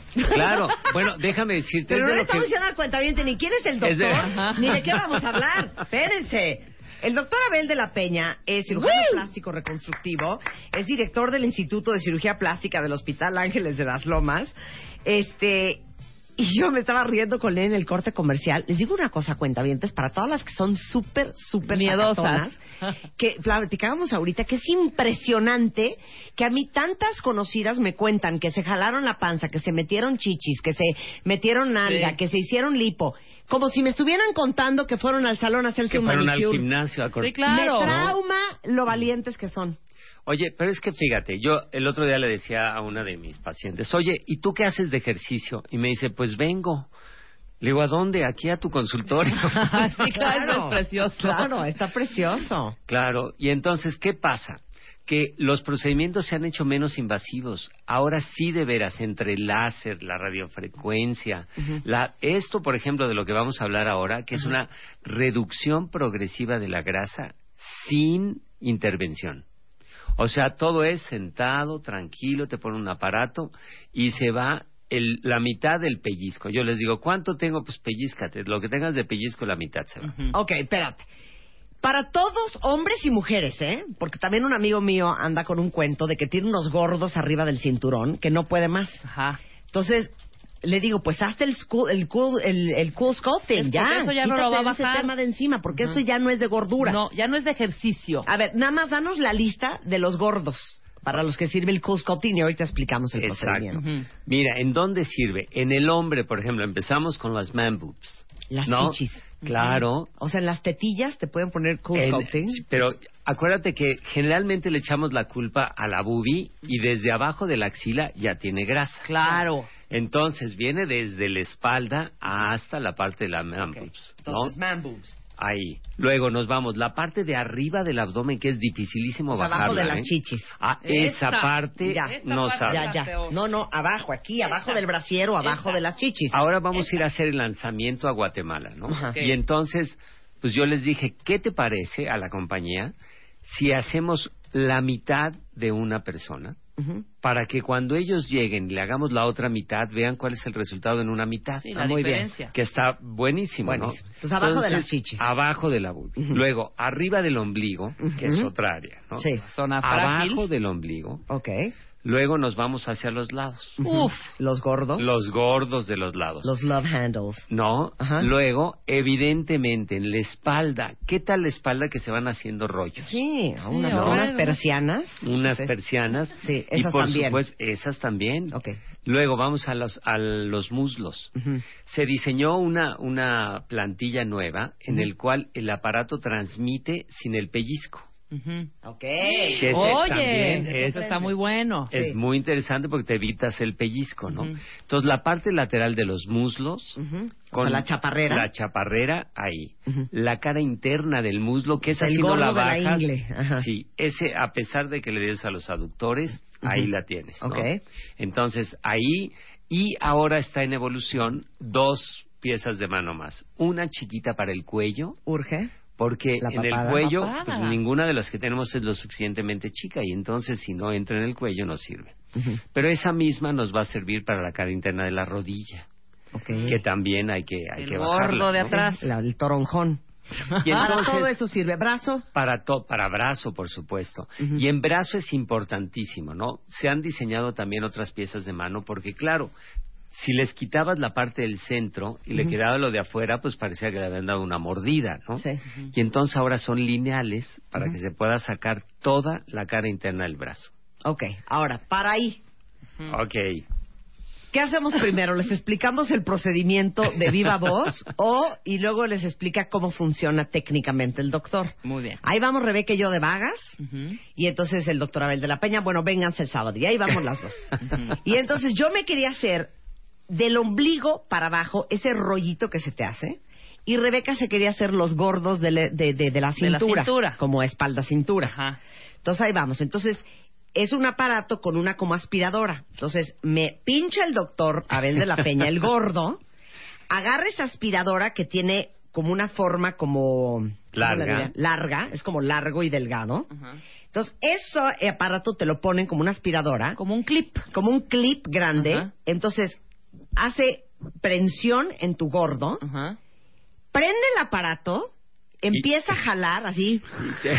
y, y les avisamos, lista porque ahora sí va a jalar. cu- Claro, cuando agarran un, pellizquito. un Egapack, ya saben, y se lo meten a la boca y le hacen y truena. Bueno, Exacto. entonces empieza a succionar ese gordo, ese rollo, y de repente empieza a enfriar, que dices, Oh my God. sí, yo sí. como soy una hipocondriaca, no puedo respirar. No puedo respirar. No estoy respirando, Abel. A ver, Abel, no respiro. Siento que me ahogo. Y Abel, Marta, cálmate. No Es normal. nada, no tiene nada que ver con los tocaste el pulmones. estómago donde tienes... Pero le decía a Abel, respira con la nariz, hija. ¿Por qué estás respirando con la boca?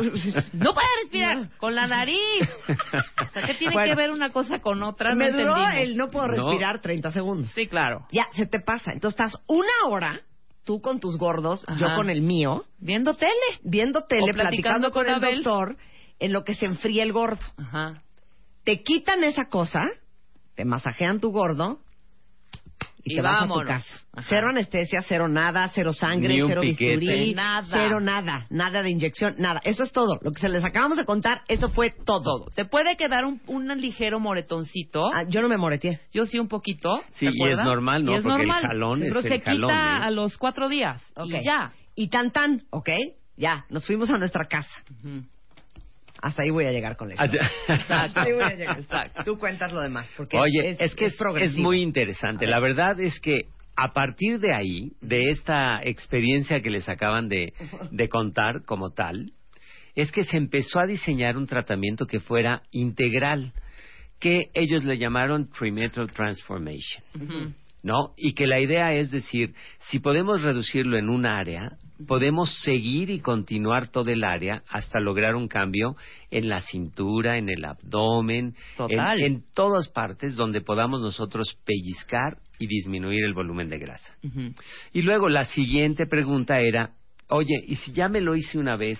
En la misma área me lo puedo volver a hacer, Sí. porque todo eso es una sesión y disminuye del 30 al 50% del pellizco. Oye, disminuye muy bien. A mí me mega bien. funcionó. Entonces, dices, bueno, pero ¿y si me la quiero volver a hacer, se puede? Y sí, claro. Cuando haces dos tratamientos en la misma área, el resultado es espectacular. Y una de las cosas que hemos estado viendo es que, además de disminuir la grasa, que se pueda pegar la piel, ¿no? Porque Claro. imagínate que te haces y te queda colgando la piel. Pues ¿no? no, no, eso sí, no funcionaría. Ok, por eso, pero por ejemplo, si traes, porque acabo de tuitear una foto, cuenta si lo quieren ver, de la panza de una chava en el primer tratamiento, luego como 30 días o no sé cuántos días después, y luego al segundo, este, no, Tratamiento. al segundo, no, es ocho semanas después del primer tratamiento y luego nueve semanas después del segundo, segundo. tratamiento, ¿ok? Así es, ¿Eh? exacto. Sin bajar de peso, o sea, no bajó de peso. Lo que están viendo Solo es solamente me- la máquina. Exacto. Entonces, ¿cuántas veces recomiendas hacértelo en un gordo gordo? Mira, por ejemplo, ella. Es- aquí la parte importante es que es el mismo pantalón. Ajá. ¿No? Vamos a tuitearles una foto Ajá. donde se ve un solo tratamiento, Ajá. ¿no? Pero con De el mismo gordos. pantalón. De, los, de los gordos de atrás, de, la, de Sí. abajo de la cintura, Sí. ¿no? Arriba de los glúteos. Y entonces, si traes la misma ropa, tú puedes ver la disminución que existe y cómo la piel es capaz Claro. de retraerse. Exacto. Y entonces, ¿qué es lo que vemos? Que si nosotros somos capaces de hacer esto, si lo vuelves a hacer, va a volver a bajar de un 30 a un 50% de lo que tienes ahí y de lo que se puede pellizcar. Claro. ¿No? Ok. Entonces, ¿cómo funciona? Primero, los científicos en Harvard, si seguimos el método científico, todo empieza por una observación. Y ese es realmente el inicio del método científico. Entonces ellos observaban que los niños que comían paletas heladas eran menos cachetones. ¿Cómo? Que, pues sí, no sé por qué, pero los niños que chupan paletas heladas son menos cachetones. Y entonces empezaron a hacer, ¿será que la presencia del frío sea capaz de disminuir el volumen de grasa? Y se empezaron a hacer estudios en animales para ponerles frío y a qué temperatura la grasa se iba consumiendo. Y entonces se demostró que en realidad la presencia del frío sí es capaz de disminuir el volumen de grasa. Claro. Entonces, ahí es donde realmente nace la investigación, la que realmente va a pagar toda la investigación, ¿no? Porque entonces empiezan a diseñar un aparato que sea capaz de congelar la grasa, pero sin quemar la piel. Ok. ¿No? Porque, bueno, si quemas la piel, pues se queda un hoyo, que hemos visto algunas, algunas pacientes con otros aparatos que tratan de hacer el mismo, pero sin un control tan estricto como esta que se diseñó en Harvard, y evidentemente se puede quemar la piel, y entonces pues ya no funciona, ¿no? Entonces empezaron a hacer estudios y luego a desarrollar la máquina para saber cuánto vas a poder quitar, ¿no? Porque pues lo ideal sería, oye, ¿y qué tal si un aparato de este tamaño me pellizcan todo y se va? Y no funciona. Tiene que ser la más grande, haz de cuenta que la- en la más grande debe ser alrededor de una pieza de mano de unos 20 centímetros de largo. Ahorita les mando la foto del, del Sí. cool sculpting. y eso es lo más que se puede, y tú lo puedes ir girando, obviamente, ¿no? Pero el objetivo es que el área que quede adentro, como cuando te pellizcas y dices, es que tengo una lonjita aquí, bueno, pues esa parte que entra es la que va a bajar del 30 al 50%. Maravilloso. Ok. Ahora, baja ese aparato a qué temperatura ese pedazo de gordo. La, exacto. Si tú tratas de hacer temperaturas de menos de menos 4 grados, ¿no? Es cuando puedes empezar a tener problemas con la piel. Sí. Pero si mantienes, y esa fue el- realmente la investigación interesante, que era cuánto tiempo necesito yo mantener el frío para que la, la piel no se queme, pero que la grasa sí. Y entonces ahí es donde, porque claro, tú puedes poner a- de- fácilmente con un- una máquina como esta a menos 15 grados y claro que la piel se quema y tienes un frostbite, como cuando vas a esquiar y estás a menos 22 No, como estás No. en el Everest y se te cae un dedo. y se cae un dedo, claro. No, o una oreja. Sí. Y oye, ¿qué es esto? Ay, mi oreja. Sí. ¿No? Entonces, no, ¿Hasta cuánto baja el cool sculpting? menos cuatro. Menos Menos cuatro. Sí, Más. exacto. Lo, lo mantienen de, de, de cero a menos cuatro y entonces le van a estar dando ciclos, que esa es la parte importante. Se recupera la piel y le vuelven a poner frío. Y se recupera la piel y se vuelve a poner En ese frío. espacio de una hora En ese que tienes la espacio de una hora. aspiradora en el gordo. En el gordo. Ok, ahora, ajá. Ok, y ahí entonces la tienes una hora ahí, que ahora lo que vamos a hacer, y, el, y esta es la parte interesante, es que como es una hora decidimos que podemos hacer tratamientos combinados, poner dos máquinas y entonces haces dos áreas en la misma, en el mismo tiempo. Claro, porque Rebeca, tú estuviste una hora con un gordo y la y otra otra hora hora con el otro otro gordo. Claro. Porque Rebeca tenía dos, Dos gordos. gordos. Y ahora con esto de la Tree Metro Transformation, que quiere decir vamos a hacer un tratamiento integral y entonces vas a ver que aquí en, el- en la- en los pacientes que les traemos tuiteados del Instituto de Cirugía Plástica, como tal, ya vemos cómo nos, nos dicen cómo planearlo, ¿no? Y dices, a él le hicimos un ciclo en la parte de arriba del abdomen, dos ciclos en las partes laterales, dos en las partes inferiores, y entonces, claro que la vas cambiando, ¿no? Y se cambia notablemente, ¿por qué? Porque como puedes ir dos, dos, dos, entonces digamos que en tres horas puedes hacer seis ciclos. Claro. Y eso Claro. realmente les cambia. Claro, porque en mi caso me hice abajo del ombligo ese gordito Sí. y tres meses después me di cuenta que del ombligo para arriba había un gordito Claro que ya Claro. se veía diferente porque ya no tenía la curvatura de cuando existían los dos. Exactamente. Entonces me hice el de arriba. Me pude haber hecho los dos simultáneamente. Los dos simultáneamente, claro. Y así... No, y- chiquito, el sábado estamos ahí. Oye, no, bueno, han llegado 150 tweets, o sea, la- los cuentavientes están jalando los pelos de la alegría. Ahora, nada más explícame una cosa. Entonces, técnicamente lo que está sucediendo en el cuerpo con el cool sculpting es baja a menos 4 Menos cuatro grados, grados. y se está que congelando las células de grasa. Sí, la célula grasa es lábil al frío. ¿Qué quiere decir? La piel tolera mucho más el frío que la grasa. Entonces, como la mantienes una hora así, las células grasas superficiales, y por eso es que tiene que ser como pellizco para que las de arriba y las de abajo sean las que sufran. Las del centro seguramente sobrevivirán, pero eso es lo que permite que se disminuya del 30 al 50% de lo que pellizcas. Entonces, estas superficiales empiezan a sufrir y lo que, lo que hace es, la célula grasa, de cuenta una célula grasa normal, tiene un periodo de vida en la que empieza a perder el volumen de grasa. Entonces, en esa fase, Lo que hace la, la máquina es que acelera este, este proceso que se llama apoptosis, que quiere decir cuando la célula ya se va a dormir y se va a vaciar y queda así aplastada. Entonces, con este mecanismo, lo que haces es la congelas. La pregunta sería, ¿matas a la célula? No, no matamos a la célula, ni mucho menos. Nosotros tenemos un volumen de grasa, de, de células grasas, que siempre lo tenemos ahí y que solo aumenta si subes muchísimo de peso. Pero si no, desde que eres bebé hasta que te mueres, vas a tener el mismo volumen. Solamente cuando tienes alteraciones metabólicas empiezas a producir más células y las células tienen su proceso. Entonces, si tú aceleras el proceso en el que la vacías, se desnaturaliza la, la, la capa externa de la célula, esa célula va a quedar ya inactiva.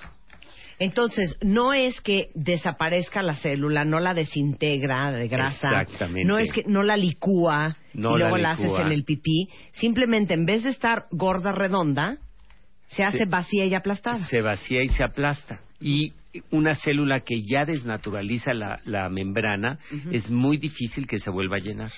Que ese es el proceso real, ¿no? Ahora yo les digo, está bien, nosotros hacemos esto y hacemos una transformación así, y luego, pues luego tienes que mantenerte por lo menos en, dentro de los cuatro kilos. Si subes más de 4 kilos, la célula se va a reactivar, va a decir qué está pasando, le empieza a llegar sustrato para almacenarlo y lo almacena. Y se vuelve a inflar. Y entonces ya se vuelve a inflar. Pero 4 kilos es muy bueno, ¿no? Muy bueno. Bajas, tal, muy bueno. tienes 4 Ahora, kilos de grasa. ¿Qué tan rápido van a ver resultados con el Cool Sculpting? De eso vamos a hablar regresando del corte con el doctor Abel de la Peña. Si no- vienen en el coche y no están pudiendo ver las fotos que estamos mandando por redes, no Bajen cunde el pánico, bajen el podcast y después cuando tengan un tiempito, Vean. vean las, vean las fotos del before and after del Cool Sculpting. No se vayan, ya volvemos. Escribe a Marta de Baile. Escribe radio arroba martadebaile.com radio arroba martadebaile.com Escribe solo por W Radio.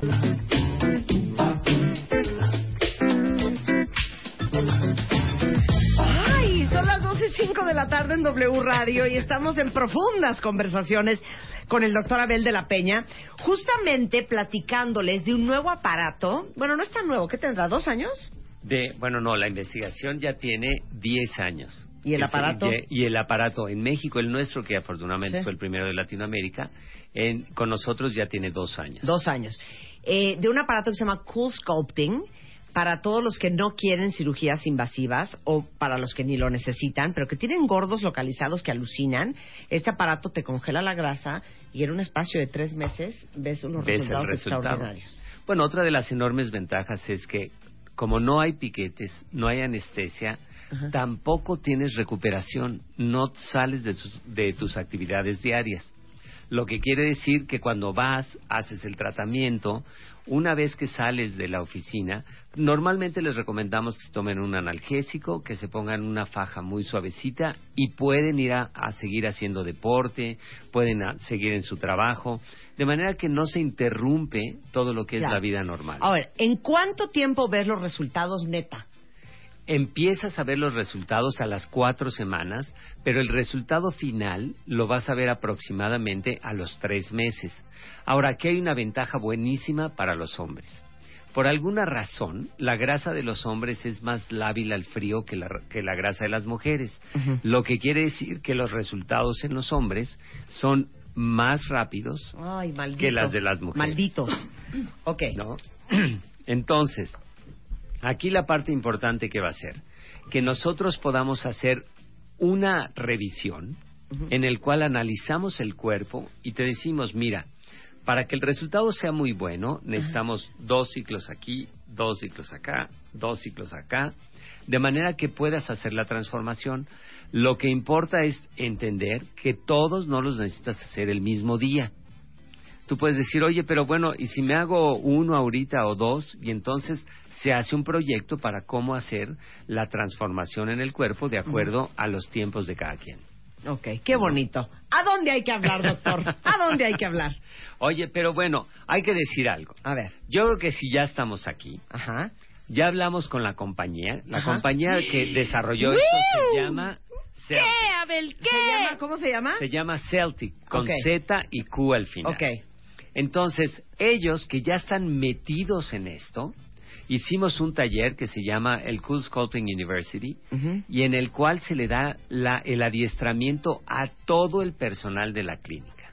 De manera que todo mundo puede hablar de lo que es la reducción no invasiva de la grasa en un cuerpo.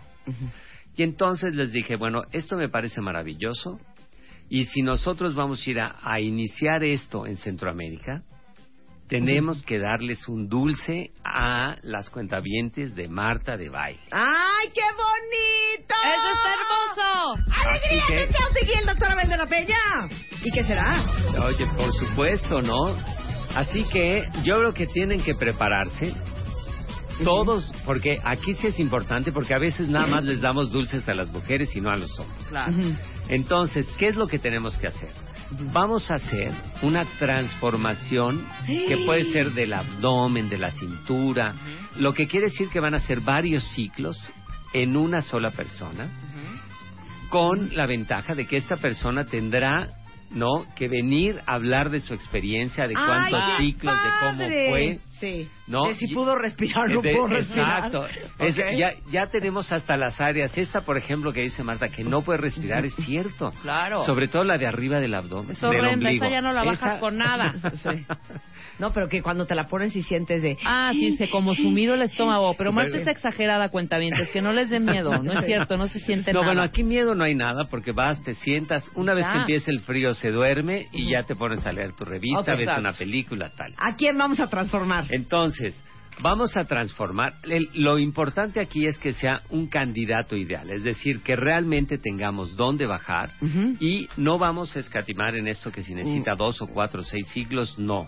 Lo que importa es que sea un candidato ideal, que la piel se retraiga y entonces vamos a pedirles pues que nos manden unas fotografías Pero de la parte en cuestión. de la parte en cuestión, ya sea de los man boobs o puede ser de la espalda o puede ser del abdomen, que o nos puede manden ser de, las de los, de, los, go- de los love handles, De de, los de los gordos de la cintura. Por supuesto. Ok, entonces, vamos a ver, vamos a organizarnos, que no cunde el pánico, que no cunde el pánico. Para todos los hombres, porque las mujeres nos va a dar menos vergüenza, pero para los hombres, si Sí, quieren, claro. porque va, va para también para ustedes, porque son casi la mitad de la audiencia de este programa.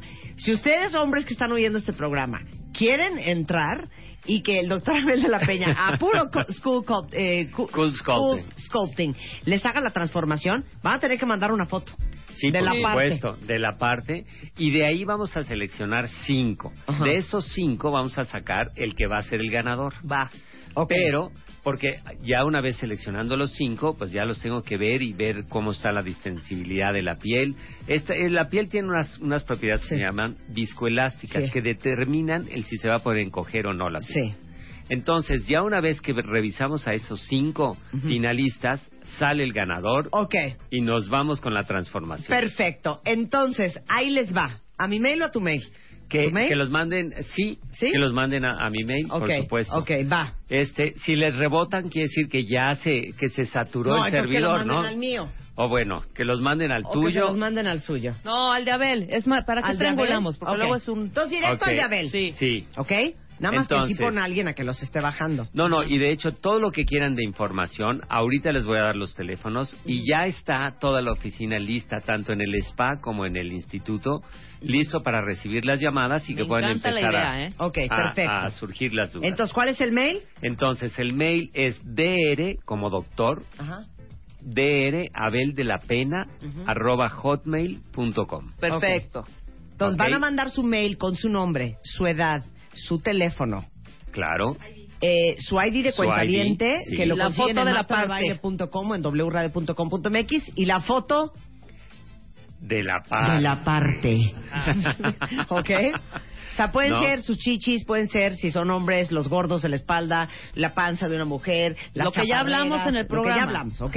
Claro. Ahí mandan la foto y se ponen a rezar. Y, y se ponen, claro, y entonces van a recibir una llamada que, por cierto, tenemos que avisar. ¿Te acuerdas que regalamos, Rebe, en el programa Sí, que hicimos los- de las, las- bolsas de Los Bichat? cachetitos, claro. Regalamos a tres. A tres y vamos a traerlos también. Y vamos a traer los dos, ya los operamos. Bien. Y una hablé con Natalie para que nos hiciera el favor.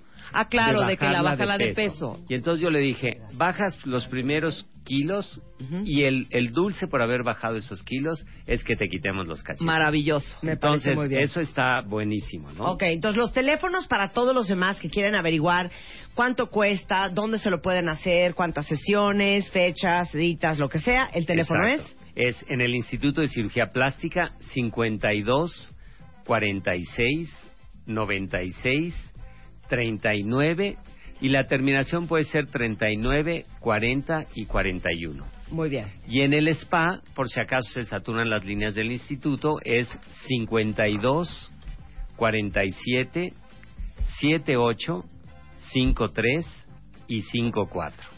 Te queremos, Abel, te queremos. Qué generosos y gracias a la gente de Celtic. Ah, Gracias a la gente de Celtic que lograron y están metidos en esta parte de la transformación porque realmente es un cambio maravilloso en el cuerpo. Dejen de estar tuiteando yo. Pónganse a mandarle un mail a Abel de la Peña en este momento. Ahí les mando por Twitter este, la dirección. Sí, si correo. tienen dudas igual pueden este tuitearnos, ¿no? Arroba Abel guion bajo de dedo P de Peña. Muy bien. Te queremos, Abel. Oye, Muchas pues gracias, un querido. gusto como siempre. Un gusto. Este mes, en Revista MOA, Sana Sana, 14 libros de autoayuda que sí sirven. Me senté a entrevistar a Deepak Chopra, puro choro o la solución a todas nuestras broncas. 20 cosas que tienes que dejar de hacerte.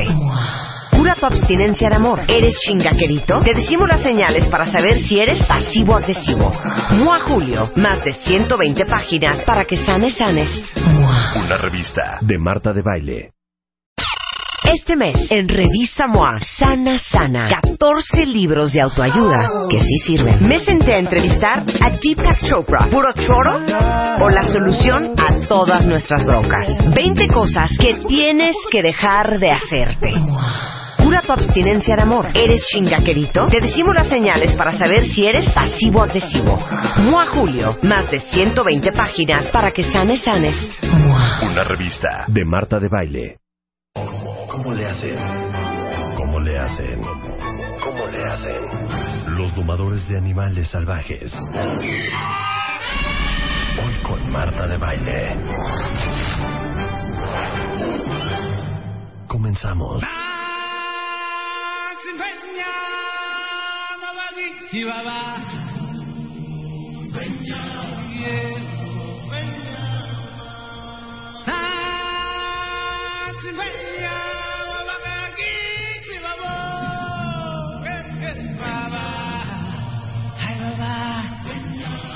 Hello, Dave. How are you? I am so embarrassed, Oh, but you know what? don't be Luisa to my left, instead of doing her job, Oh, she has been Googling uh-huh. pictures of you. That's not very nice. And the only thing that she's been saying for the last 15 minutes is, oh my God, he's so good looking. Es un That's very cuero. nice. He's so That's good looking. nice. Es un cuero. Dave Salmoni, you're a good looking este, animal trainer. Well, that's nice. Y- y- Usually in my business, you get something scarred up enough that it doesn't look that good. Ahorita, ahorita ya tenemos Periscope. Periscope, Ya Periscope, tenemos Chapo, Periscope, Chapo. Dave Salmoni. Entonces vamos a poner oficial la entrada de Periscope para que sepan que Willy. estamos periscopeando. Periscope. Periscope. Eso significa que nos pueden ver a través de la aplicación que está en el App Store de iTunes, este, en Periscope, para que vean a Dave Salmoni. Eh, es que le digo que Luis se lleva diciéndome que dice, y es un cuero, güey. Es un cuero. No, you know lleva un mes so diciéndonos. You work a lot with lions. I do, yes. You look like a lion. Do I? You, what you- some of the shows that where I grow my hair out and my beard out, I, Claro, I get you could be a even really lion. close. O sea, you couldn't be like a like a fox. No, there's there's a lot you of animals. be like a bunny. You're like a lion. Usually, when you see animal experts, they look a lot like the animals. Like you can see a snake guy; he's got a snaky looking face. Sí, and te lo juro que sí parece león. Le digo que parece león, que no podría parecer ni conejo ni ningún otro Totally. animal. I make a lot of lion noises. I yeah, I could do, I could do lion. Bueno, déjenme decirles que este hombre este, ha hecho desde el World's Deadliest Towns y viajó a zonas con animales en peligro de extinción. Eh, Living the Tigers, que fue el primero en viajar con dos tigres de Bengala criados en, cau- cautiverio de regreso a África. Frontier Earth presentado por Walmart, que es un tour por las fronteras de los principales ecosistemas. Y ahorita está en Animal Planet estrenando Leyenda de un Rey, que se estrena el 24 de julio a las 10 de la noche y que van a poder ver a través de su televisión aquí en México por Animal Planet. Es canadiense, tiene 39 años, estudió zoología, and we're very excited to see the show. But before talking about the show, Uh-huh. we need to talk about the mulling. The mulling. I saw Oh, the mulling, video. yes. Ay, I've I been mulled a you few said, what times. mulling? Ajá, Well, ¿cuál? how could you forget that? I saw the video yesterday. I get Pon mulled a música lot. cardíaca. Pon música cardíaca. Pon la liga, el Porque aparte, that is an amazing and extraordinary story of overcoming your fears. I think so. I think it's one of those things where you're going to have to sort of combat your fear with your passion. If you know what your, your passion is, you have to decide if you want to, you know, go in and face that passion again, or if you're too scared. Okay, so listen to the music that's behind us. So you can tell the story. I'm pretty scared now. It was a dark and stormy day. no, there wasn't any dark and stormy. I was doing a live show. It was in front of about uh, 6,500 people, and we were showing kids about animals and what they can do. And my lion grabbed a show prop, which, you know, lions very often get possessive of mm-hmm. things. So he started to get possessive, which is very dangerous for me. Mm-hmm. So as we tried to get that little prop away from him, he decided mm-hmm. to try and kill me. And Pero what prop was it? Because I saw something on the you know, floor. it was actually part of the show before the lion comes out. A pig will roll out a red carpet for uh, Lassie. A dog would come out. So I had all kinds of animals in this show. So obviously the animals would go away before the lion came out. See. And so he just saw the prop. It smelled like pig and it smelled like dog, and so he liked it. Problem is, if he chews it and pieces get stuck, he could choke to death. He could it, that mm-hmm. would kill him if he if he ate that. So. I had to get it from him, and mm-hmm. he didn't want to give it up. So we started fighting a little bit, which is very normal. And mm-hmm. around the third or fourth charge, uh, he broke my rib cage. And instead of the very next charge, as he came for me, he realized that I couldn't breathe properly. I wasn't moving very fast. So he went for my throat. Ay, Dios mío. Instead of my throat, I put my arm in the way, and he tore my uh, forearm off. Wow. Do you have a wife? I'd recently just acquired a wife, yes. Did you have a girlfriend at that Back time? then? No, no. I think. Uh, Do you have a mother? a mother, yes. Mother wasn't there. My, unfortunately, my mother heard Does about it on the radio. Your mother hate you? she, she certainly wasn't too impressed because, unfortunately, I went to the hospital obviously after all that, and the company I was working for put a media blanket so no one could find out where I was because Yeah. the media wanted to talk to me because it was Yeah. it was filmed and stuff as you saw. Uh, so my family couldn't find out where I was or how, if I was okay or not okay. So she heard she was working and just heard on the radio, "Hey, a lion trainer got attacked at Wonderland." And she's like, Pobre "Oh. I'm pretty sure my son's the only lion trainer there. Claro. So yeah, Ahorita les unfortunately, traduzco, no crean que nos vamos a seguir Sí, en inglés. What's your wife's name? uh, Deborah. Deborah. She's From- actually listening right now. Oh, she is? She is. Deborah. Deborah. You are such a lovely woman. You're young. You're gorgeous. You have your life ahead of you. Why did you marry this man? Big mistake. Big mistake. She Googled me. Saludos, Deborah. Ok, so, la historia es que estaba en un espectáculo de seis- 6.500 personas y ten- es, un, es un show en donde involucran muchos animales, cerdos, perros, y entonces hay una parte donde unos animales traen unos props y hacen un juego, guardan a los animales antes de que salga el león, pero se quedó uno de los props y cuando sale el león reconoce el olor de ese, de ese, de ese ju- juguetillo, que se quedó en el escenario que olía medio entre perro cerdo. Ahora, obviamente se le despiertan sus instintos. Él sabe que si él, si el león muerde cualquier cosa, se le puede atorar en la garganta. Entonces trata de quitarle el juguete. El león se le empieza a poner pesado y entonces con la cabeza lo empuja. Obviamente le rompe las costillas. Se da cuenta que eh, Dave no está pudiendo ni respirar, que no está reaccionando, que no se está moviendo rápido. Y entonces, ¿qué hace el león? Vamos se le a la presa. Claro. Entonces, este, pero bueno, está vivo. Pero you don't have anything on your neck. No, No I didn't get my neck. You got my arm. Ah, So le, I aga- le agarró el brazo, claro. Se, ta- se, tra- se, se tapó con el brazo. Claro. Y entonces le arrancó el antebrazo, el, el- Ajá. el león. And you went back. I went back the next morning Why? Because. because Why? Because. I decided that morning that you know I, I'd already thought that the rest of my life I wanted to spend with animals and I wanted to be an animal guy and I, I loved lions, uh, but I wasn't sure if I you know could. I, I, if I was going to feel the fear that I felt that night of Yeah. getting when I was getting attacked, I knew I'd have to find a new job and a new Yeah. passion, a new life. Yeah. uh, but I just wasn't sure. So I decided that I would go up to the enclosure and, and go look at my lion and see if I felt the fear or if I felt the the passion again. And so I remember if, uh, the lion's name was Bongo, and his favorite thing was to have his hair brushed. So I went and found his hairbrush, and I found my boss who also could handle Bongo in case Bongo decided to eat me again. And I went up to the enclosure to show him his brush and say, I'm going to come in and brush him. And he kind of, instead of him, you know, showing teeth or looking aggressive, he kind of like did a contact call, "Mhm," which yeah, is like sure, what lions because he do. was feeling guilty. Yeah, and he comes up and he said, "Hey, uh, last night was a big night." Claro. And he, you know, so I went in and I gave him a hug and I started brushing his hair and all the stuff that I loved about my work came back. And the fear was still a little bit there, but something I knew I could work through. Que le digo que por qué, después del horror, regresó. Regresó. Porque los de Siegfried and Roy no regresaron. Sí, no. Those guys never came back. One of them had a bad day, that's for sure. You know, that's the that's the repercussions, Entonces unfortunately. dice, bueno, la verdad es que después de, de- de estar en el hospital, el, el dilema era si mi miedo es más grande que la pasión que siento por lo que hago. Qué fregón. Y dijo, tengo que enfrentar al león para entender qué siento. Y lo que más le gusta al león, que se llamaba Bongo, era que le cepillaran el cabello. Entonces agarro un cepillo, le pido al, al- al- a otro entrenador que esté presente por lo que se ofrezca. Y cuando me acerqué a Bongo y me miró con una cara de... Perdón. Perdón, estuvo cañón anoche. claro. Este, me di cuenta que esta es mi verdadera pasión y que ese miedo que pensé que iba a sentir, no iba a sentir. Pero for everybody who's listening, I'm wondering, if Bongo disrespected you once, Uh-huh. it's like us with our parents. I mean, if you call your your your mom stupid once, for sure you're going to do it a second time. Yeah, if hopefully- you slap your husband once, you're going to do it twice for sure. He probably will deserve it though. So I'm I'm thinking in the lion world, Mm-hmm. if he disrespected you once, and it, is it is it disrespectful? Is it is it disobedient what Well, he Mm-hmm. did, or was it instinctive and It was just- nothing personal? Can it happen again? It was both of those things, and absolutely yes, it was going to happen again. So what happens is, in your relationship as an animal trainer, he realizes that every time I come to see him in the morning with the leash to go for a walk and go play and go have fun, it's all very fun for him. So then you become his boss because he's like, if I listen to Dave, I get to do all these fun things, and he feeds me and he takes me to play. And then if I don't, if I'm mean to Dave and I growl at him or anything, he, I, I don't get to do those things.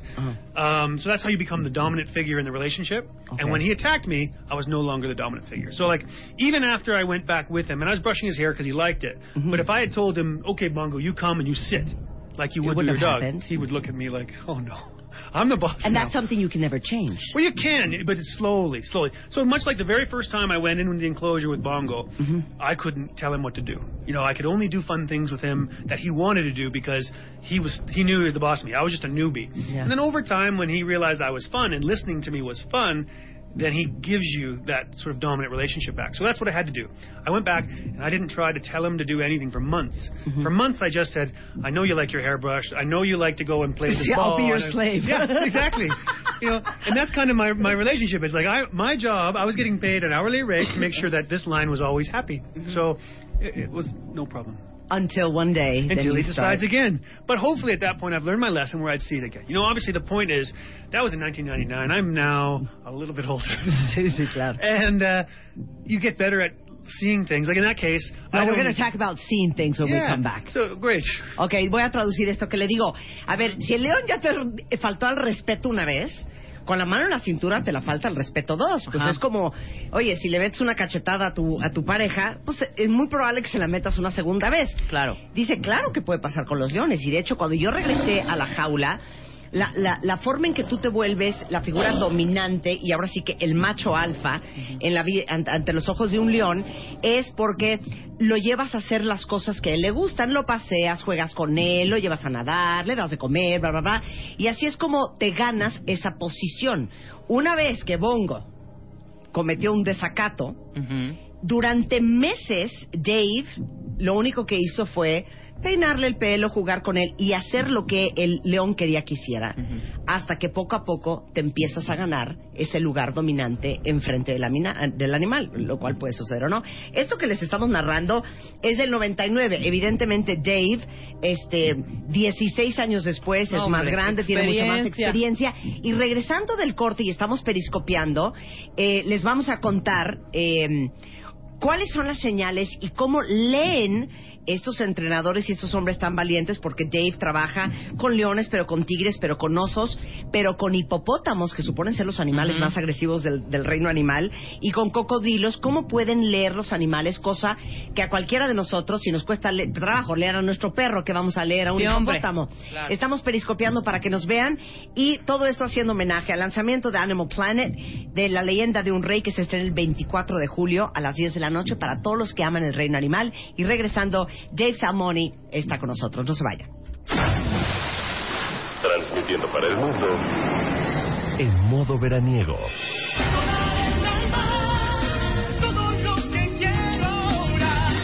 Marta de baile, solo por W Radio. Continuamos. Transmitiendo para el mundo en modo veraniego. Marta de baile, solo por W Radio. Regresamos. No saben qué cosa más cool. Miren qué padre. Estamos con eh, Dave Salmoni, es zoólogo, es experto en grandes depredadores, es adiestrador de animales y trabaja con leones y tigres y osos y hipopótamos. Si quieren ver esta conversación, pueden entrar a Periscope. Porque, este, aparte de que todo el mundo aquí está babeando, porque Dave es bastante guapo, Muy. eh, es, es muy encantador y van a aprender muchísimo de la vida salvaje, porque está por estrenar su nuevo programa en Animal Planet que se llama Leyenda de un Rey el 24 de julio a las 10 de la noche. Pero antes de hablar del show, vamos a hablar de algo que yo creo que nos da muchísima curiosidad para todos los que algún día hemos visto un adiestrador con animales salvajes. So what I'm saying is something that could be really interesting for the audience to understand is how you obviously it's it's time and observation and expertise you've learned to read animals that for anybody else are absolutely unreadable. Yeah, you sort of have to to stay alive in this business. You have to look at look at an animal and know what he's thinking, or at least have a good indication. Like if a lion like this one here oh. is, you know, laying down, eyes closed, tail not moving, you, mm-hmm. you're pretty safe. Uh-huh. If that lion's facing you, uh-huh. got its feet underneath its bum, ears mm-hmm. are flattening out, and you eh. start to see the tail whipping back and forth, Dios you're seconds from having your O sea, why they, they whip the tail back and forth yeah, it's crazy. what? So, so this tail, let me show you with the lion. Sí, me tienen que So- ver porque está diciendo que si tú ves a un león echado, no mueve la cola, tiene la cabeza para abajo, no hay ningún problema. Pero si el león te está viendo de frente, tiene las patas abajo de las nalgas y está latillando la cola de un lado para otro que lo tienen que ver en Periscope, okay, how would he do So that? lion will like line up to you. So like let's Uh-huh. say she's facing you now. Okay. And she's growling and her ears Sí. are flat. So the ears Ah, sí, like las orejas this. para atrás, okay. will be out. Ajá. And then she's gonna load up her back feet like that. Uh-huh. And Uh-huh. you see this.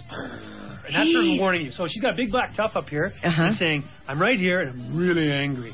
And if you don't listen, then eventually the tail stops here and goes, bah! And that's the last time you see her. ¡Cállate, Dave! And you're done. And that's when he, she gets up then y it's vámonos. tickets. Then you better get ready to fight. Dice que cuando tienen las orejas para abajo, por si van a un African Safari, la cola le empiezan a hacer de un lado para otro. Y de repente levantan los dientes y cuando levantan la cola, así como la Torre Eiffel, la bajan, Y vámonos, ya en no ese lo momento contaste. ya no lo contaste. Co- Patas pa' qué te quiero. Okay, how does a lion look when he's upset? That's it? That's it. That's That's that's, it. that's, That's- as mad that's as they upset. get. That's Then you see teeth. That's the next thing you see. Okay, and growling? Growling, you'll hear growling for quite a while. You know, o sea, even pero sometimes growling, you- can hear a growling and Yeah, say, oh, she's, like, tired. she's She's like, tired, "Mm, so or tired." she's upset. You're like, "Ugh." That- you know, that's fine, nothing. But Okay, then when she's staring at you, dude, then she's staring at you and she's Uh-huh. lined up, and then she goes, and then you don't hear anything. It's because she's coming. Ay, no, cállate. No, Ay, no. She doesn't want you to Es hear. que te lo juro que hasta estoy nerviosa. I'm always ner- I'm also nervous right now. You think it's warning, warning. Okay, I warned you, and then she shuts up, and she. So a lion can run and make noises like this, but when she's coming to get you, You can't hear? you hear nothing. You won't hear her feet because you think if she's hunting, Uh-huh. you know she doesn't want you to hear. So sometimes a lion will charge you with her with her the big male will Sí. you know, smack their paws and growl and make a lot of noise. Sí. That's usually just display. Ajá. But if he's coming, you Uh-huh. don't hear, and the head's down, and he's just Qué cosa más espantosa. Dilo. Me quiero matar Traduz, del traduz. estrés y del nervios. O sea, dice que el asunto es el siguiente. Claro que ellos saben interpretar un, un eh, ¿cómo se dice? Un Gruñido. Un gruñido de estoy cansado, estoy aburrido, a un gruñido de que estoy que me lleva la fregada. Pero si gruñe silencio. Y se queda callado. Normalmente los leones, que no son los que cazan, hacen una escandalera y ahí vienen detrás de ti. Pero cuando te van a hacer daño, no los oyes venir porque no hacen ruido. Claro. Who's more dangerous, the male or the female? So the lion, the, the males are tougher fighters, but the women are the ones who tell the males what to do. So everyone always thinks of the king of the jungle, but really it's just like home. Uh-huh. The woman says, "Honey, go sort that guy out," and then he kind of goes, "Okay," and then he comes and fights. Women, uh, the girls will fight, but they're not anywhere near as tough as the men. But if the women tell the men to go fight you, you're in big, big trouble. Dice, las mujeres son las que le dicen a los, a los machos, las hembras a los machos, ve y acomódame este cuate. Entonces, obviamente, la fuerza que tiene un macho no es la fuerza que tiene una hembra. Pero si la hembra mandó encargar el pleito, agárrate porque tienes un problema. Troya. O sea, it's worse for someone if the lion was sent by his lioness mm-hmm. than if he just went on his own. Yeah, so like if I'm walking with lions and there's a male lion by himself, which is a, mm-hmm. which is common, and he gets a little angry with me and maybe he does a little charge, uh-huh. I know he'll stop. I can stop uh-huh. him. I'll, I'll I'll stand up, I'll uh, clap, I'll scream at him. sí. He'll stop. But if his female was with him and he was kind of asleep, and you know the female goes. And then he stands up and comes from you. Then I know he's not stopping. He's coming to get me. So you could actually, if you Googled uh, "Into the Pride" lion charge with me, Uh-huh. same thing happened. I got charged with a male and he stopped. It was no problem. Uh-huh. But there was another time there was girls and the cubs around, and she said, "Go get him," and whew, he went from a dead you know sleep. what, Dave? Accounting is a really lovely career. Uh-huh. I wish I, I wish I wish I knew how to do numbers. That would be great. Dice, eh, por ejemplo, yo cuando he estado con, con, con leones, si está el león solo y se me pone al tiro, ay, lo aplaudo, lo asusto, le grito y se va. Pero si estaba medio jetón y la hembra le dijo, hey, atento, ponte al tiro, ese león no lo va a parar nadie. Y de hecho les vamos a tuitear un video donde pueden ver este un programa que hizo Dave de cuando, de dos este formas en que ah, te pueden atacar los leones. So is truly the lion the most dangerous animal in the animal kingdom? I don't think so. I think the hippo kills way more people than Qué the lion horror, does. es que le digo que si el león es el más peligroso, dice cero. Es el hipopótamo. Why? How? Hippos, uh, you know, they're they're basic. They live in a s- in a little pod, and if you put your boat too close to them, they bite you in half. That's what they do.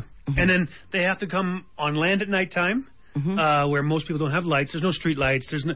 So when the, when the hippos are eating, they're very nervous. They're on, they, they they only feel comfortable in the water. So if someone's walking along and they don't see this big gray thing because it's nighttime, if the hippo thinks you've gotten too close, he'll just come and bite you in half. So they just very often, if you just mistakenly get too close to them, they they kill you. Now, are you more at risk if you encounter a hippo on land or in water? land. But if you if you're on land and they have a straight line to the water, Uh-huh. like you're not cutting them off from the water, Uh-huh, yeah. then usually they'll just get up, get scared, and run to the water. Mhm. But if you're if the hippo is if you're between the hippo and its water and he sees you, You're, he's you're gonna, he's dying. gonna get you. You're dying. Dice que el problema con los hipopótamos es que ellos viven en un lugar pues muy cerrado, en su agua, en su, en su nidito, y solamente salen a comer de noche. Se sienten muy incómodos y muy nerviosos cuando están en tierra porque no es su hábitat natural. Entonces, si tú te encuentras un hipopótamo en tierra comiendo, automáticamente se va a sentir amenazado. Si tú no estás estorbándole el paso para que él se regrese al agua donde se siente cómodo, seguramente va a salir corriendo y se va a meter otra vez al agua. Pero si tú estás estorbando ese paso, no hay de otra, te va a partir a la mitad. Now, if you're in water. If you're in water, you have 50 And, and you can chance. tell the story. Just tell the story. I, I, the, the most dangerous time I had with the hippos was the fact that I had gone to a place and he fi- was a guy was fishing around the mm-hmm. hippo, and uh, you know, we as production crews will pay the, our daily rate is our daily Yeah. rate no matter where you come from, mm-hmm. and so it was a lot of money to this guy. So although I asked him to you know take me fishing, he thought because I was paying him so much. He had to do something I had to do something crazy. Yeah. So he put me in this little dugout log where my big bum did not fit in, mm-hmm. and he canoed me over top of babies and mothers and males, and they were all coming up under the canoe, and I thought I was going to die, and I'm screaming for him to stop, but he doesn't speak English. And eventually, I think somebody translated from the shore. He wants he wants to go home. Yeah, he's crying. He wants to go home.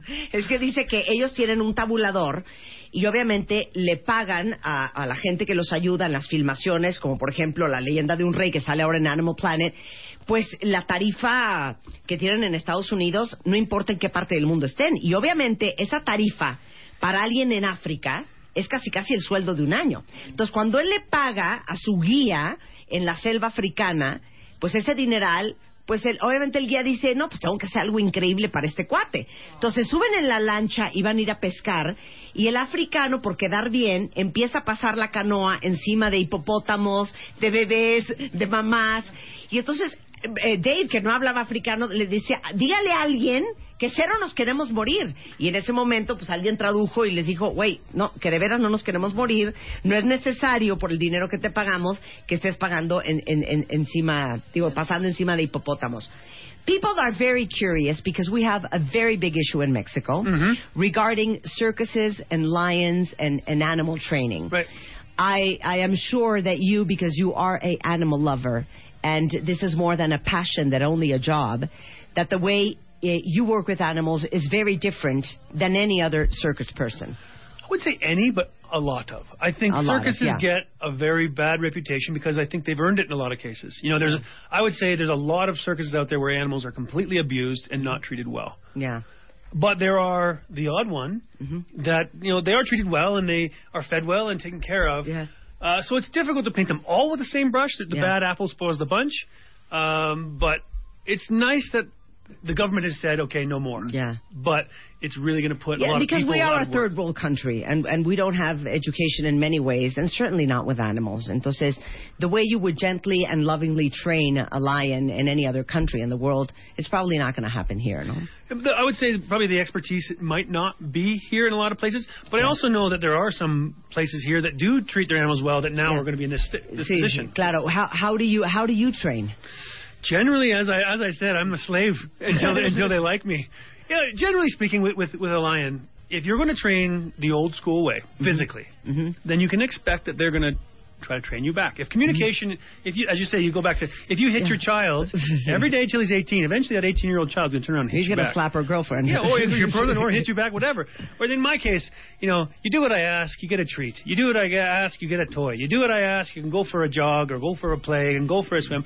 My my technique, literally, is just I'll find out everything you love to do.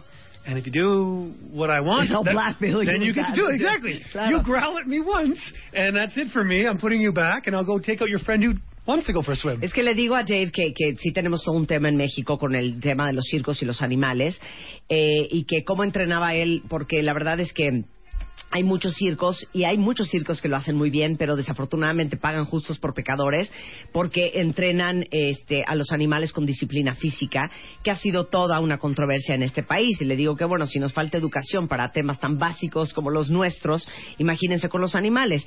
Y dice que la verdad es que su técnica es a través de, pues digamos que el chantaje emocional, entender todo lo que ama un animal, jugar, los juguetes, pasear, nadar, retosar y realmente encantarlo y convencerlo de obedecer y de hacer cosas eh, simplemente a través de incentivos positivos.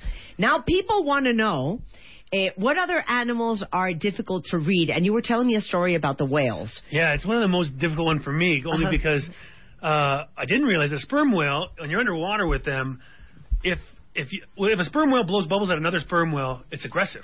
So if you're a diver and you see a whale, you swim up to it and you're breathing through your your, your tanks, Uh-huh. he thinks you want to fight, and he'll just swing his tail at you and knock you out, kill you. cosa que no entenderíamos, que las ballenas, una, una forma de agresión es cuando una ballena, este, un- una ballena macho eh, contra otro le avienta burbujas de esperma. Eso es como la provocación de vamos a darnos un agarrón. Entonces imagínense ustedes, dice Dave, que llega un buzo eh, con su tanque de oxígeno, se quiere acercar a tocar la ballena, obviamente está respirando, obviamente salen burbujas y automáticamente la ballena eso lo toma con una agresión porque pues, no sabe si es un buzo, si las burbujas son de oxígeno o si son de esperma y inmediatamente te ataca. That is so interesting. Some of the other ones, like a, a bear, you know how in TV we hear you stand up and ah, they don't make those noises ever in the wild. They don't? That's just TV. They don't? A ver, do it again. They, they go stand up, ah. They go, they, their their aggressive noise is this. They go. "Puh, or they go. If you hear those noises, it's just a stupid noise. ¿Qué? But if, but if they make those noises, They don't you, go, "Ah!" they walk stiff and then they go, and you're like, oh, you out of breath, and then rah, then you're done.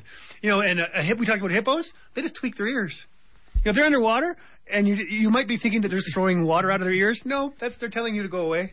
No so there's a lot of animals that are que, jerks. que, que, por ejemplo, un, un, eh, un eh, oso que siempre nos ponen en la televisión, well, well, that's very deceiving because we learn from television. I agree. So you would expect the growl and, and think that you're not at risk. Ajá. Que cero pegan alarido los, los, los eh, osos antes de atacarte. ¿Qué hacen?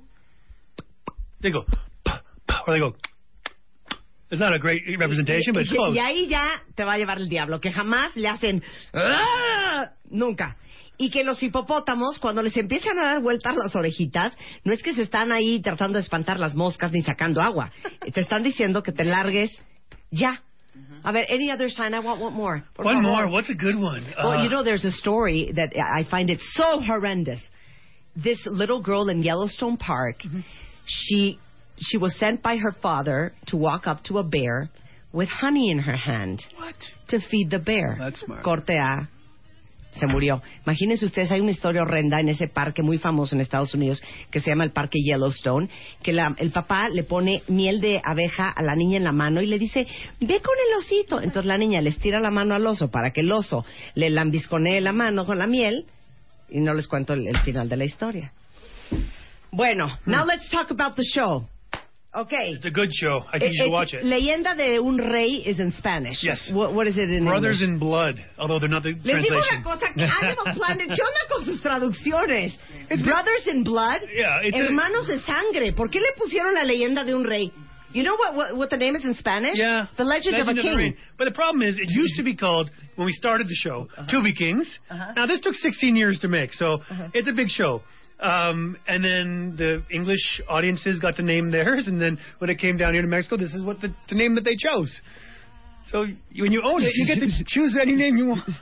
Sí, claro, que se empezó llamando de una forma, luego Brothers in Blood, y ahora que ya lo, lo, lo están haciendo para México, pues leyenda de un rey. So what is the show about? Because we're going to be watching it. Yeah, the story documents six young cubs uh, as they're born and their whole life cycle from when they form a coalition, they go off and they start, you know, they're nomads and then they become uh, dads. They, they they run territories. They become six of the most successful male lions ever, and then it follows them until the end of their reign, which is usually their death. How long do you shoot?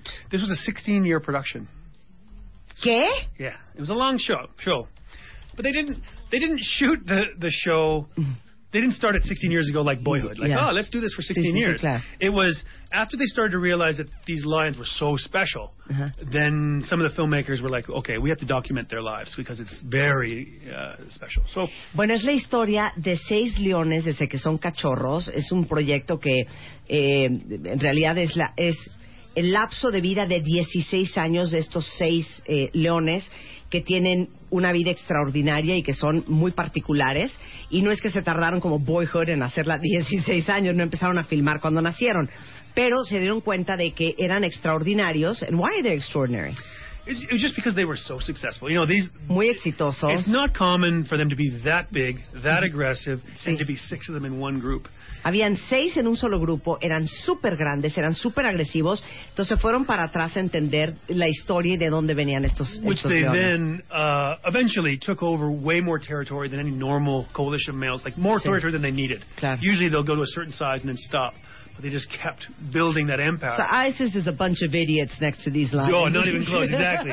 Yeah, this is like the Roman Empire. And much like the Roman Empire, eventually they start to fight in amongst each other where they want to dominate each other. And then that breaks them down, and then eventually a new reign comes in. you will have to watch the show. Que es muy interesante porque son los seis leones que han logrado tener la dominancia del pedazo de territorio más grande y por eso se hizo un programa especial. Se llama Leyenda de un Rey. Empieza el 24 de julio a las 10 de la noche en Animal Planet. Officially, we want to be your friends. Perfect. You need to come back to Mexico. I'm- You're a I- great storyteller. Y aparte, he brought us all sorts of toys. Nos trajo un chancho, digo, un mono. Nos trajo... ¡Ay, vamos a regalarlo! Ocho regalos de Animal Planet. Miren, es un mono. What is that? You sleep in the airplane. Un- una especie de león para might take dormir, para dormir en el avión. Este, tenemos ocho regalos de Animal Planet para los cuentavientes que aman a los animales. Eh, si nos mandan un tweet y arroban a eh, arroba Dave Salmoni en, en Twitter, eh, y si quieren arroben a Animal Planet, y les vamos a regalar a los primeros ocho cuentavientes que nos manden su ID de cuentaviente y nos digan cómo se llama el programa que estrenamos el 24 de julio en Animal Planet. Con mucho gusto les regalamos estos regalitos de Animal Planet. It was great having you on the show. Thank for you. me. And we're so glad that you're alive. Me too.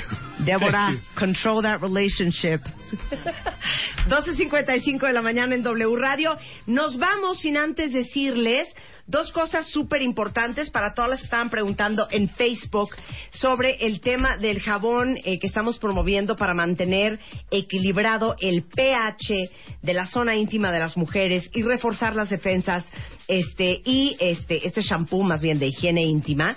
Se llama Lactacid Pro Bio que tiene una fórmula que se llama Biodefense que ayuda a equilibrar el pH, a reforzar las defensas, que estés menos sensible a infecciones, que te sientas más protegida, que te sientas más fresca y tienen un nuevo empaque, eh, tienen un permiso de higiene de salud eh, 1433-0022DO111 y se llama Lactacid Probio y lo venden en cualquier farmacia y autoservicio. Les juro por mi vida, porque ayer lo iba a hacer y se me olvidó, que hoy en la tarde voy a periscopiar el ejercicio que hicimos con Comex en las paredes de las oficinas de la compañía. Ah, muy bien. De cómo con Comex hicimos muros impresionantes, cosa que van a ver en el mes de agosto en la Y revista luego MOA. manda la foto de tu Sí. baño, hombre. Y cómo, sí, ese no se le he tomado. Y cómo a través del color, que Comex tiene la Vinimex total, que son más de 3.500 colores, pueden cambiar eh,